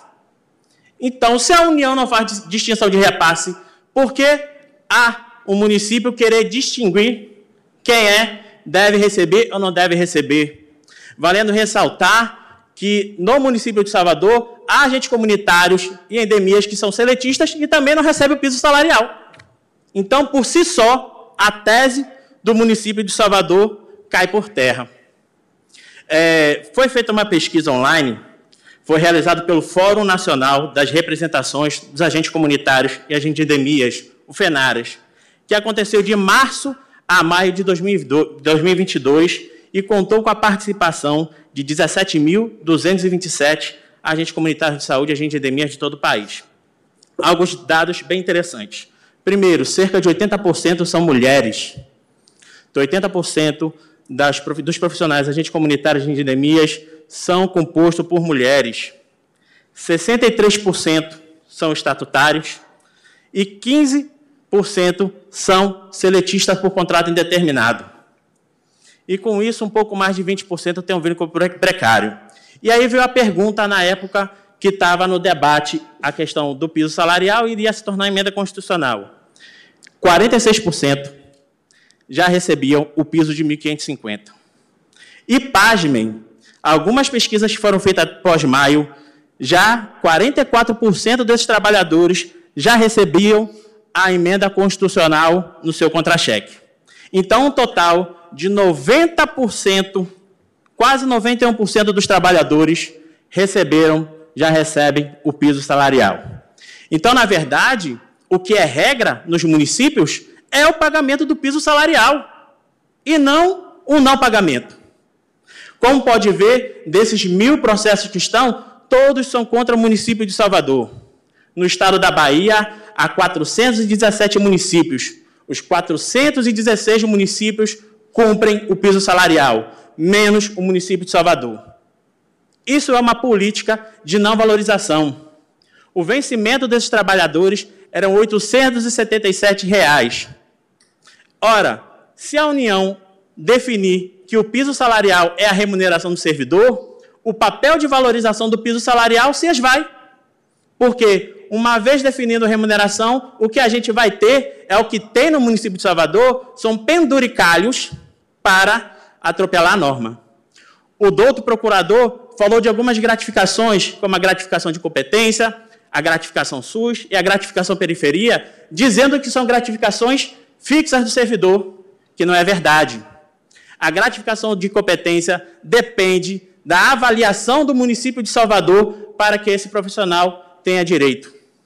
Assim como a gratificação SUS, que tem que ter indicadores de saúde para que você venha lograr êxito, para você ter esse tipo de gratificação.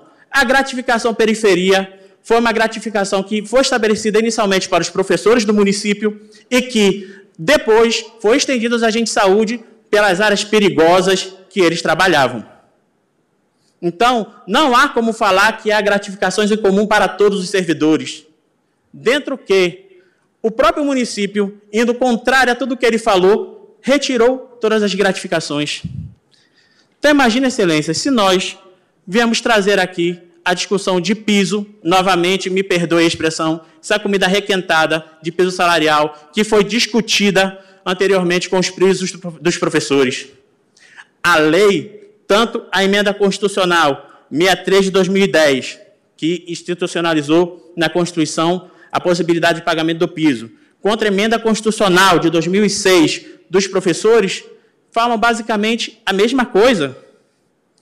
A, o, o, o artigo, perdão aqui, a Lei 11.738 de 2018, no seu artigo 2 isso é, que estabelece o piso salarial dos professores, ele diz que o piso salarial profissional nacional é o valor abaixo ao qual a União, Estados e Distrito Federal e os municípios não poderão fixar vencimento inicial das carreiras do Magistério da Educação Básica para a jornada de 40 horas.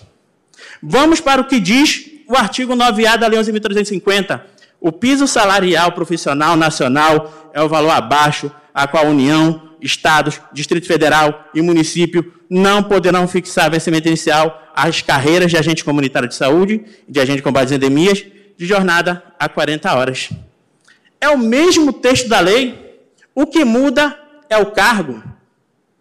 E aí, doutora, e aí, excelências, me perdoe, não há como trazer à baila uma discussão que não é essa? Será que não é muito mais uma questão social, já que a maioria dos trabalhadores, agentes comunitários, agentes de endemias, são oriundos da periferia e têm rosto pretas de tão pobres ou pobres de tão pretas. E os nossos, e a quem nós servimos, não são o público de vossas excelências, não é o público do procurador do município e nem o público do prefeito municipal o nosso público são as pessoas pobres, pretas, esquecidas desse país. Então, não há como aqui querer separar piso salarial de transformá-la em remuneração. Então, eu deixo aqui é, a nossa palavra, falando como agente de saúde. É, eu acho que é uma, uma, um sentimento único aqui, que eu acho que é a primeira vez que a nossa categoria consegue ser ouvido por todas as vossas excelências e desejamos que as vossas excelências mantenham o mesmo posicionamento firme, o mesmo, o mesmo vanguardadismo que tem tido, como ocorreu no piso dos professores. Muito obrigado. Agradeço ao doutor Ivando Antunes da Silva. Suspendo a sessão pelo prazo regimental. Todos nós temos audiência marcadas no intervalo e depois, na retomada, ouviremos a sustentação oral da Procuradoria-Geral da República pela vice-procuradora doutora Lindora Araújo.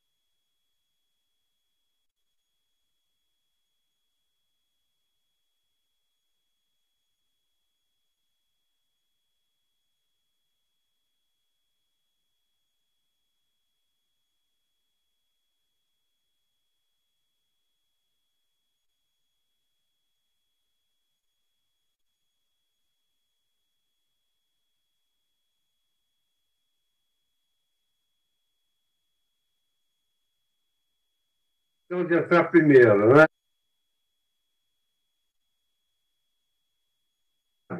Os acidentados, viu?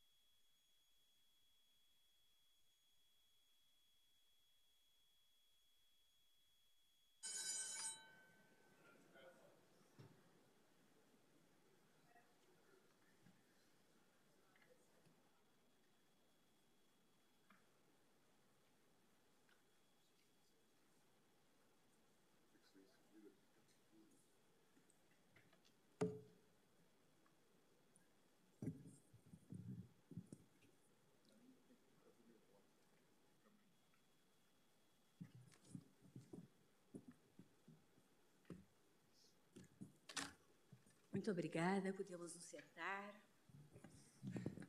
Retomando a nossa sessão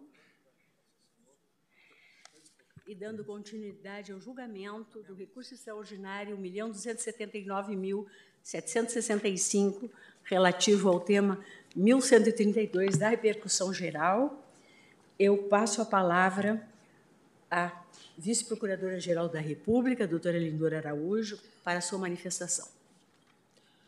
Boa tarde a todos. Cumprimento a excelentíssima senhora presidente, ministra Rosa Weber, excelentíssimo senhor ministro Alexandre de Moraes, relator desse, desse recurso extraordinário, excelentíssimos senhores ministros, Cumprimento a todas as advogadas, senhoras advogadas e advogados, senhoras e senhores servidores. Esse recurso extraordinário, que discute a constitucionalidade e os limites da aplicação do piso nacional dos agentes comunitários de saúde e agentes de combate às endemias, previsto no artigo 198, parágrafo 5 da Constituição Federal, instituído pela Lei 12.994, de 2014, aos servidores estatutários dos entes subnacionais. Na origem, a recorrida, ocupante do cargo de agente de combate a endemias no município de Salvador, ajuizou ação de cobrança contra o ente municipal, requerendo, em síntese, que sua remuneração tivesse como vencimento inicial o piso salarial nacional da categoria, com fundamento da Lei 11.350-2006, com redação dada pela Lei 12.994-2014, ambas nacionais. O acórdão recorrido, proferido pela sexta turma do Sistema de Juizados da Fazenda Pública de Salvador, Bahia, reformou a sentença, que julgava pretensão improcedente condenando o município a pagar o atual piso nacional previsto no artigo 9A da Lei Federal 11.350-2006, com redação dada pela Lei Federal, já citada, 12.994-2014, considerando-se, para tanto, o vencimento básico do cargo com os devidos reflexos legais. No enfrentamento da matéria acomodada nestes autos. Agora, em sua arte, artigo, em seu artigo 198, parágrafo 5 introduzida pela Emenda Constitucional 51/2006, a Constituição determinou que a lei federal trataria do regime jurídico e da regulamentação das atividades de agente comunitário. Está muito alto, desculpa. De agente comunitário de saúde e agente de combate às endemias. A Lei Federal 11.350 de 2006, ato normativo primário de caráter nacional, regulamentação do referido dispositivo constitucional, em seu artigo 8 estabeleceu que a categoria submeter-se-ia, em regra, ao regime seletista, facultando-se a adoção de regime jurídico diverso pelos estados, Distrito Federal e municípios, por lei local. Em 2010, a emenda constitucional 63 modificou o artigo 5 do, desculpa, o parágrafo 5 do artigo 198 da Constituição, dispondo que a lei federal também fixaria o piso profissional nacional, frisando-se piso profissional nacional, e estabeleceria as diretrizes para os planos de carreira dos agentes comunitários de saúde e agentes de combate às endemias. No tocante ao município recorrente, Salvador, com o advento da Lei Municipal 7.955-2011, foi realizada a migração de regime jurídico da categoria do seletista para o estatutário, e na forma do seu artigo 3 os agentes comunitários de saúde e agentes do combate às endemias passaram a integrar o plano de cargos e vencimentos dos profissionais de saúde da Prefeitura de Salvador, Lei 7.867-2010. Importante observar, no entanto, que, quando da edição da Lei Municipal 7.955-2011, embora a Constituição já dispusesse que lei federal disciplinaria o piso profissional nacional, o Congresso Nacional ainda não havia se desincumbido de sua instituição. A previsão do Constituinte derivado apenas se concretizou com a Lei 12.994, de 17 de junho de 2014, cujo artigo 1 acresceu o artigo 9A e parágrafos à Lei 11.350-2006. Lê-se efetivamente, no texto do caput do referido artigo 9 que o piso salarial profissional nacional é o valor abaixo do qual a União, os Estados, o Distrito Federal e os municípios não poderão fixar o vencimento inicial das carreiras de agente comunitário de saúde e de agente de combate às endemias, para a jornada de 40 horas semanais. Ora, ao prescrever a observância pelos entes políticos, membros da estrutura federativa na fixação do vencimento inicial dessas carreiras do piso nacional, o legislador apenas deu consecução à ratio essente da Emenda Constitucional 63, 2010. o regime jurídico seletista ou estatutário adotado para a carreira dos agentes comunitários de saúde e agentes de combate a endemias pela lei do ente político estadual ou municipal revela-se de todo desinfluente, no particular, descabendo operar-se a distinção que a Constituição não criou no tocante à abrangência e universalidade do piso. Não se desconhece a existência de precedentes em sentido contrário no âmbito da turma desta Corte, citados no parecer emitido nos autos. O meu entendimento, porém, não coincide com todas as vênias com do ilustre colega que outrora oficiava neste feito.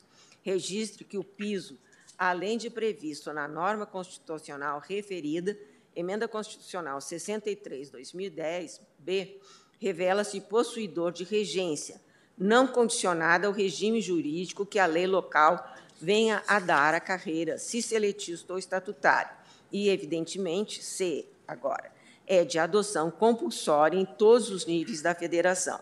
Este é o sentido claro da previsão constitucional de um piso salarial, ao qual faz eco o tom compulsório de seu ulterior delineamento legislativo. Sublinhe-se que a limitação imposta pelo piso previsto na Emenda Constitucional 63, 2010, não obsta a que cada ente político subnacional estabeleça, por lei própria, artigo 37, caput, caput e, e 39, caput da Constituição de 88, o regime jurídico e o plano de carreira de seus servidores, bem como, por lei específica, altera a remuneração de seus servidores. A própria Constituição, integrada legitimamente pelas normas do poder constituinte derivado que tem ingressado validamente na ordem jurídica competências e dá limite e dita limite específico, dentre os quais, em matéria remuneratória, figura uma vez prevista o piso salarial. Ainda, uma vez previsto o piso salarial por emenda constitucional, não há o que se cogitar, em razão de seu caráter geral, de ofensas às regras do artigo 169, parágrafo 1, incisos 1 e 2 da Constituição que veda um aumento de remuneração de pessoal sem prévia dotação orçamentária e autorização na lei de diretrizes orçamentárias. Como se disse, a própria falta de indicação de prévia dotação orçamentária por ocasião da instituição de piso salarial de determinada categoria não é, de todo modo, causa para invalidação da norma sob parâmetro constitucional, ficando impedida, tão somente, segundo reiterada jurisprudência dessa Suprema Corte, a sua implementação no exercício financeiro em que previsto. Cumpre registrar ainda que a emenda constitucional 63 2010, no que previu a instituição do piso por lei federal, não violou cláusula pétrea constitucional, mostrando-se harmônica com as limitações materiais que dizem os processos de mutação formal da Constituição.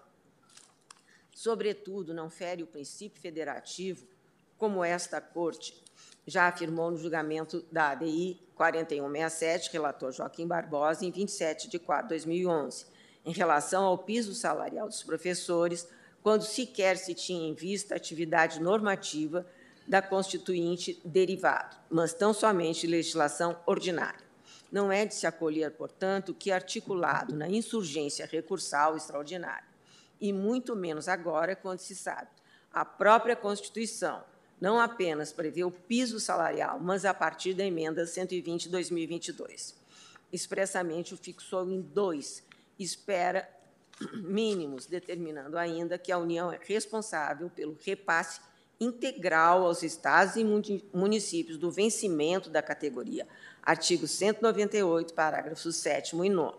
Acresça-se que a nova emenda constitucional 120/2022 põe sob responsabilidade da União o pagamento do vencimento dos, desculpa, cabendo aos estados, ao Distrito Federal e aos municípios estabelecer, além de outros consectários e vantagens, incentivos, auxílios, gratificações e indenizações. Artigo 198, parágrafo 7 Desse modo, não parece acolhível nem mesmo a tese derradeira lançada nas razões do apelo extremo, de que o valor do piso deveria compreender gratificações e outras verbas pagas. A rigor, se tem-se que nos autos supervenientes, pois o próprio município de Salvador, Bahia, por meio da Lei 9.646 de 2022, veio se adequar à atual regência constitucional e da legislação federal, veiculadora de normas nacionais, inclusive fazendo referência ao piso salarial, como a constituir no vencimento inicial do cargo efetivo. Artigo 1 parágrafo único. Tudo em harmonia, repito, com as normas constitucionais. Esse novo quadro legislativo é, baiano, a Bahia, o Salvador, além de revelar uma nova realidade diversa da que animou a controvérsia graçante nesses autos, dois, equivale ao reconhecimento do direito recorrido. Em face do exposto, a Procuradoria-Geral da República manifesta neste, aqui, nesta Corte, pelo desprovimento do recurso, ao contrário do que já havia dito no, na, na turma anteriormente. Sugere a fixação da tese de repercussão geral. Desprovimento do recurso, pedindo e sugerindo, nesse caso, que o piso nacional salarial nacional dos agentes comunitários de saúde e dos agentes de combate às endemias aplica-se compulsoriamente aos estados, Distrito Federal e municípios, independentemente da natureza seletista ou estatutária do regime jurídico estabelecido pela lei de cada ente político. O piso salarial dos agentes comunitários de saúde dos agentes de combate às endemias consiste no vencimento inicial não abrangendo outras verbas com sectários e vantagens, incentivos, auxílios, gratificações e indenizações, que venham a ser pagas a ser pagos pelos estados, Distrito Federal ou municípios. Muito obrigada, ministra. Agradeço a vice-procuradora-geral da República, doutora Lindora Araújo. Verifico que são 17 horas e 40 minutos. Então, consulto o eminente relator sobre a possibilidade de proferir o voto ainda hoje.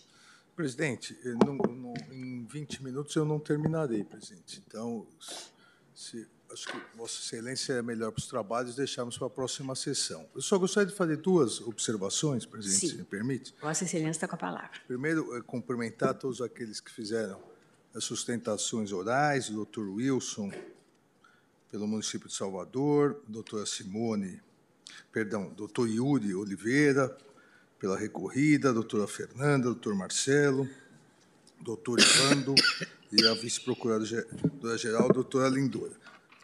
Segundo, presidente, e é importante que fique claro, é, em momento algum essa corte está julgando ou irá julgar a importância dos agentes comunitários de saúde é, no Brasil.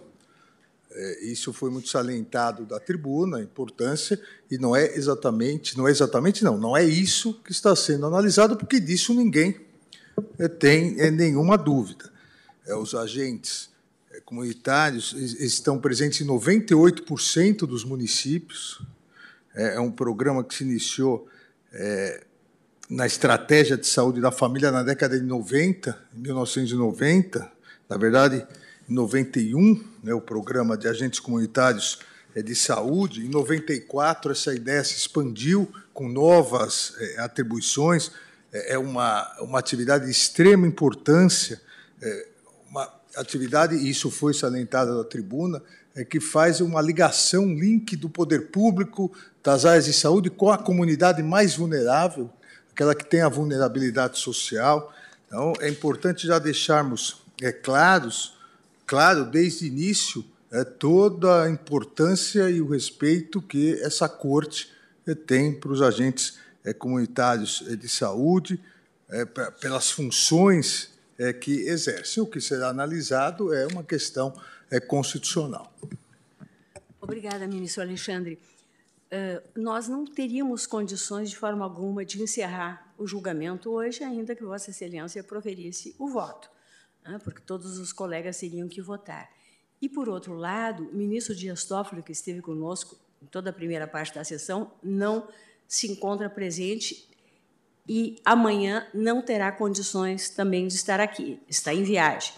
Então, eu pergunto uh, se, em vez de nós suspendermos e, e designarmos a continuidade, continuidade para amanhã, possamos fazer para a próxima quarta-feira, se Vossa Excelência tem disponibilidade. Eu, eu acho até é, mais importante porque o ministro Dias Toffoli que destacou. Que destacou. Então, obviamente, é depois do meu voto, ele que deverá votar. Né? Então, nós podemos retornar na próxima quarta-feira. Para mim, Sim. não há nenhum problema, presidente. É, e já temos amanhã marcado um outro julgamento de repercussão geral da relatoria do ministro Luiz Roberto Barroso. Então, eu vou suspender este julgamento e nós vamos dar continuidade a ele, o primeiro processo, na próxima quarta-feira, que vai ser o dia 26. Vamos registrar, então, orientações e terá continuidade no dia 26, às 14 horas. 26 de abril, às 14 horas. Senhores ministros, eu vou chamar a julgamento, no tempo que nós dispomos, para uma proclamação de resultado, as ADIs 6654, 6658 e 6703, todas provenientes de Roraima e sob a relatoria do ministro Alexandre de Moraes.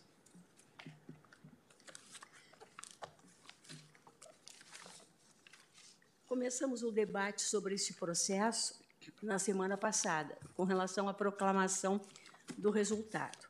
E o que, que nós tínhamos em termos de decisão lançado na papeleta no julgamento virtual? O voto do ministro Alexandre de Moraes, julgando procedente a ação direta para fixar interpretação conforme a Constituição ao artigo 30, parágrafo 4 da Constituição do Estado de Roraima, tanto na redação originalmente impugnada como no texto atualmente em vigor, no sentido de possibilitar uma única reeleição sucessiva aos mesmos cargos da mesa diretora da Assembleia Legislativa de Roraima, mantendo-se todos os efeitos da medida cautelar concedida.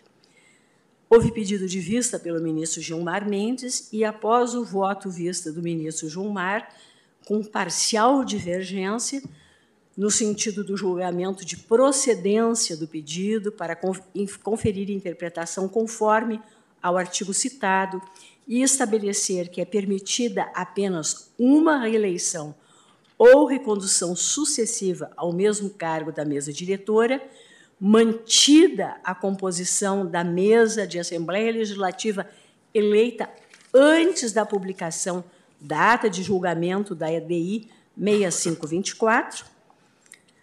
Uh, tivemos os votos dos, dos ministros André Mendonça, Dias Toffoli, Luiz Roberto Barroso, Luiz Fux, Nunes Marques e o meu, acompanhando a, diver, a parcial divergência do ministro Gilmar Mendes. E os votos dos ministros Edson Fachin, Ricardo Lewandowski e Carmen Lúcia, acompanhando o relator. Esse foi o resultado que constou no plenário virtual uh, provisório, remetendo à sessão presencial a proclamação do resultado. Então, nós teremos, temos aqui sete votos favoráveis à, à, divergência aberta pelo ministro Gilmar Mendes e quatro votos computados do relator, uma divergência parcial. E veio aqui e nós começamos o debate e hoje parece que amadurecemos o suficiente a, a conclusão, considerando a pesquisa que pedimos para a senhora secretária no que tange aos outros processos julgados na mesma, né, com relação à mesma questão, só que pertinentes às assembleias, Assembleia Legislativa de outros estados. E aí relacionamos ADI 6688 ADI 6698, ADI 6714 e ADI 7016, todas uh, sob a relatoria do ministro Gilmar Mendes, e ainda as ADIs 6683, 6686, 6687, 6711 e 6718, todas sob a relatoria do ministro Nunes Marques, uh, convergindo com o mesmo resultado apresentado e da divergência parcial aberta pelo ministro Gilmar Mendes. Parece-me, eu pedi que fosse passada aos gabinetes de Vossas Excelências essa, essa relação de, de ações de controle concentrado e que todas revelam que a conclusão foi lançada nos termos, como disse, da divergência parcial aberta pelo ministro Gilmar Mendes. Né? Eu leio exemplificativamente a DI 6688, no sentido, num primeiro momento, de conferir interpretação conforme o artigo da, no caso, é a Constituição do Estado do Paraná, e estabelecer, diz aqui, que é permitida apenas uma reeleição ou recondução sucessiva ao mesmo cargo da mesa diretora, vírgula, mantida a composição da mesa de Assembleia Legislativa eleita antes da publicação da ata de julgamento da ADI 6524, que é 7 de janeiro de 2021. E foram aí fixadas as teses de julgamento. As teses também são conhecidas, mas eu só relembro o item 3, que diz que o limite de uma única reeleição ou recondução acima veiculado deve orientar a formação da mesa da Assembleia Legislativa no período posterior à data de publicação da ata de julgamento da DI 6524, de modo que não serão consideradas para fins de inelegibilidade as composições eleitas antes de 7 de março de 2021, salvo se configurada a antecipação fraudulenta das eleições como burla ao entendimento do Supremo Tribunal Federal. As, ah, todos os resultados proclamados nessas diferentes ADIs ah, se fizeram nesses exatos termos propostos pela divergência parcial que prevaleceu, apresentada pelo ministro Gilmar Mendes. Então, eu consulto Vossas Excelências sobre a possibilidade de aqui ser mantida exatamente esta formulação, como conclusão de julgamento, espelhando a compreensão do plenário. E eventuais divergências que têm sido apontadas ah, em reclamações dirigidas ao Supremo quanto à interpretação desta parte dispositiva, se o caso que se venham a ser enfrentadas pelo plenário no âmbito de uma reclamação que eu pautaria para a sessão presencial. Ouço o ministro relator, ministro André. Obrigado, Alexandre presidente. Obrigado, presidente. Eu concordo integralmente, presidente. Ministro Gilmar. Os demais ministros. Creio, presidente, que a, a proclamação que Vossa Excelência sugere solve os presentes casos uh, muito adequadamente. Também estou de acordo. Eu agradeço. Pergunto se o ministro Fux, ministro André Mendonça, ministro Nunes Marques. É, tendo em vista essa observação de que o ministro Alexandre de Moraes também acompanha, eu acompanho integralmente. Acompanho também, senhora presidente. Senhora, senhora presidente, é, me pareceu que a tese que foi fixada, ela foi um pouco além do decidido, talvez na esteira do que. É, me desculpe, boa tarde a todos e, e cumprimento todos os, os, ministros na pessoa da nossa presidente, ministra Rosa Weber, é, e também a, a doutora Lindora. Me parece que a tese ela foi um pouco mais ampla. É, o que foi decidido é que se mantinha é, a última eleição, ou seja, não importava se aquele, se aquela mesa diretora ou presidente da Assembleia tinha sido reeleito quatro ou cinco vezes. Naquele momento fotográfico, quem estava no exercício era mantido. E isso é o que foi decidido. Na construção da tese, se eu não ouvi bem, me, me, me parece que há um efeito prospectivo e que se conta a partir de então, é, toma aquele exercício da, da, da, da, daquele mandato como de Esacuó, permitindo dois mandatos sucessivos além dele. Eu, eu, eu, eu, acho que eu é. pediria para Vossa Excelência até que, que relesse a tese, porque é. me pareceu isso. É, ministro Nunes Marques foi exatamente este o ponto objeto de debate. E o que, que nós concluímos? Que este ponto ele está sendo enfrentado e discutido em reclamações. O que nós temos aqui? Eu tenho da, da lavra de Vossa Excelência, Vossa Excelência, inclusive, eh, readecou o voto. Todas essas seis ADIs que eu citei são, são, são da relatoria de Vossa Excelência. 6683, 6686, 6687, 6711, 6718. Todas têm essa proclamação de resultado. Né? Eu vou fazer até a leitura integral do resultado da DI 6683, relatoria de Vossa Excelência, ministro Nunes Marques. O tribunal, por maioria, julgou parcialmente procedente o pedido para atribuir interpretação conforme a Carta da República ao artigo tal, no caso era do Estado do, do Amapá, na da associação da emenda tal,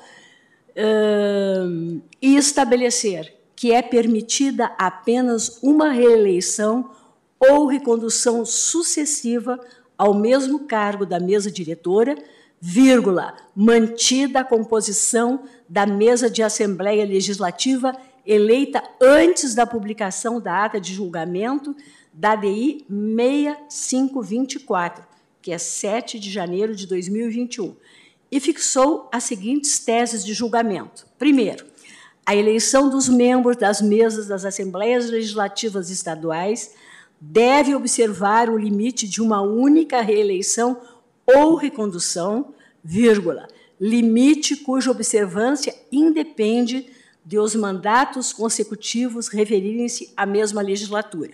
Segundo, a vedação à reeleição ou recondução aplica-se somente para o mesmo cargo da mesa diretora, não impedindo que membro da mesa anterior se mantenha no órgão de direção, desde que em cargo distinto. Terceiro, o limite de uma única reeleição ou recondução, acima veiculado, deve orientar a formação da mesa da Assembleia Legislativa no período posterior à data de publicação da ata de julgamento da DDI 6524, de modo que não serão consideradas para fins de inelegibilidade as composições eleitas antes de 7 de janeiro de 2021, salvo se configurada a antecipação fraudulenta das eleições como burla ao entendimento do Supremo Tribunal Federal. Fecho as aspas. Tudo nos termos do voto reajustado do relator, que é Vossa Excelência, vencidos parcialmente quanto ao mérito os ministros Ricardo Lewandowski e Carmen Lúcia. Esse julgamento foi feito pelo plenário em 7 de dezembro de 2022. Todas as ADIs né, tem exatamente essa conclusão de julgamento. E como Vossa Excelência bem pontua, começou a surgir uma divergência interpretativa por meio de reclamações, ou a partir de reclamações. E o que nós estamos sugerindo é exatamente isso, que a atual, a OA em julgamento, observe a mesma proclamação de resultado e a primeira reclamação que esteja a versar sobre esse tema me seja encaminhada que eu pautarei para o plenário virtual. E aí nós espancaremos essa dúvida. Existe mesmo, ministro Nunes Marques, duas possibilidades de interpretação. Tanto é que o ministro Obrigado, Alexandre presidente. e o ministro Gilmar concordaram nessa linha.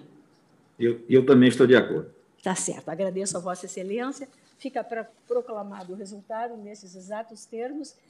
Ministro Alexandre Boto, Vossa Excelência vencido em parte, junto com o ministro Ricardo Lewandowski e a ministra Carmen Lúcia, porque nessas Vossa Excelência não tinha ficado, mas como é da relatoria, e a relatoria fica, então, com o ministro Gilmar Mendes. Dessas três ADIs, o resultado é o proclamado. Temos dois minutos ainda. Coloco a palavra à disposição de Vossas Excelências. Está de bom tamanho, presidente. Eu agradeço, então.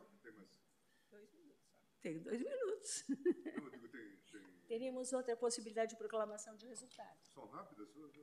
Uma? Vamos? Vamos? Bom, depende de Vossas Excelências. Quando eu trouxe, eu imaginei que era tudo muito rápido. Mas houve um Só não diz debate. que é simples porque nunca é. Né?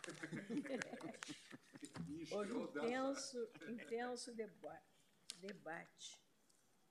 Não tem outra mais. Essa aqui tem. Essa aqui há uma divergência muito grande. Não tem outra proclamação mais simples? Talvez só para Vossas Excelências pensarem, eu poder pautar desde logo, é nos embargos de declaração na ação declaratória de constitucionalidade 49, procedente do Rio Grande do Norte, sob a relatoria do ministro Edson Fachin. Eu gostaria de sugerir que, quem sabe, a gente conseguisse enfrentar eventualmente essa proclamação, mas Vossa Excelência entender que ainda há uma, uma dificuldade, é que a rigor aqui tem um tema de modulação. Talvez não seja tão singelo. É a questão da, da é, é, do deslocamento. É, é, é. Eu, Peço eu, escusas pela interrupção, presidente. Não, eu, eu não tenho nenhuma dificuldade em nós enfrentarmos, mas é que eu, na verdade, é uma. Nós ficamos aqui com seis a cinco. Seis ministros, cinco ministros acompanhando Vossa Excelência, nós fechamos seis, é o problema da, da modulação. Né? E o, cinco ministros acompanhando o acolhimento do, do ministro Dias Toffoli aos embargos de, de, de declaração quanto à modulação. Então, o que nós concluímos aqui é que existe maioria, existe unanimidade no sentido da modulação, o que talvez seja simples no sentido da prevalência. O voto médio é do ministro Edson Fachin. Isso também me parecia. É, mas como é modulação, precisaria de oito votos aqui, né? Não, não é que não, tem não. oito votos, é questão É- de saber. Mas é aquela questão, ministro. Todos modulam. Todos modulam. Sim. A necessidade dos oito é para modularmos, e aqui todos modulam. Do meu ponto de vista, prevaleceria a modulação que tem a, a maioria. E, e as seis votando numa linha. Como eu voto junto com o ministro Luiz Edson Fachin, talvez quem tenha que se pronunciar é quem fica no cinco. né? Bom, vamos-. É, seria isso. Então, posso fazer a leitura. Os seis primeiros, capitaneados pelo relator, ministro Edson Fachin, ou seja, ministra Carmen Lúcia, ministro Ricardo Lewandowski, ministro Luiz Roberto, ministro Gilmar Mendes e eu, julgamos procedentes os embargos para modular os efeitos da decisão, a fim de que tenha eficácia pró-futuro a partir do exercício financeiro de 2024, ressalvados os processos administrativos e judiciais pendentes de conclusão até a data de publicação da ata de julgamento da decisão de mérito. Exaurido o prazo sem que os Estados disciplinem a transferência de créditos do ICMS entre estabelecimentos de mesmo titular, fica reconhecido o direito dos sujeitos passivos de transferirem tais créditos. Então, embargos conhecidos e parcialmente providos para a declaração de inconstitucionalidade parcial sem redução do texto do artigo 11, parágrafo 3º, 2 da Lei Complementar 87 de 1996, excluindo de seu âmbito de incidência apenas a hipótese de cobrança do ICMS sobre as transferências de mercadorias entre estabelecimentos do mesmo titular. Essa, do meu ponto de vista, seria a proclamação do resultado. Os cinco uh, outros votos, ministro Dias Toffoli, ministro Luiz Fux, ministro Nunes Marques, ministro Alexandre de Moraes e ministro Andrés Mendonça, votaram no sentido do acolhimento dos embargos de declaração para modulação de efeitos. Ou seja, concordam com a modulação, mas em que termos? De modo que a decisão de mérito tem eficácia após o prazo de 18 meses, contados da data da publicação da ata de julgamento dos presentes embargos de declaração, ficando ressalvadas aí com as mesmas com as mesmas ressalvas. O ponto é esse: 18 meses após a ata de, de a publicação da ata de julgamento ou nos moldes propostos pelo ministro Judiciário. Presidente, pois não. Com, permite? Claro. Sim. Acho que realmente não há, não há nenhuma dúvida. É, to, todos modularam. Nove votos, ministro é, Alexandre, pela modulação. Pela modulação. É, os seis votos, a maioria, é, é a modulação é menos abrangente do que os cinco. O, o, e houve maioria por modular exato. para o próximo é. exercício. E, e, os cinco pegam o próximo é exercício e mais um pouquinho. Então, a proposta do ministro Fachin obteve os nove votos. E a rigor, se Vossa Excelência me permite, também a presidência, é, a proposta que eu formulei está contida na proposta mais abrangente. Portanto, exato. quem vota pela proposta mais abrangente não deixa de concordar com a proposta que eu fiz. Portanto, é, de certo modo, há uma unanimidade quanto ao próximo exercício Exato. financeiro. E, na verdade, ministro, ressalvado os cinco que estendiam 11. mais seis Não foram nove votos, foram onze votos. Onze votos, sim. Seis votos com o de Vossa Excelência e cinco votos com o computado do ministro Dias Toffoli, que abriu a pequena divergência. Nós temos onze votos aqui. Estamos com a composição completa.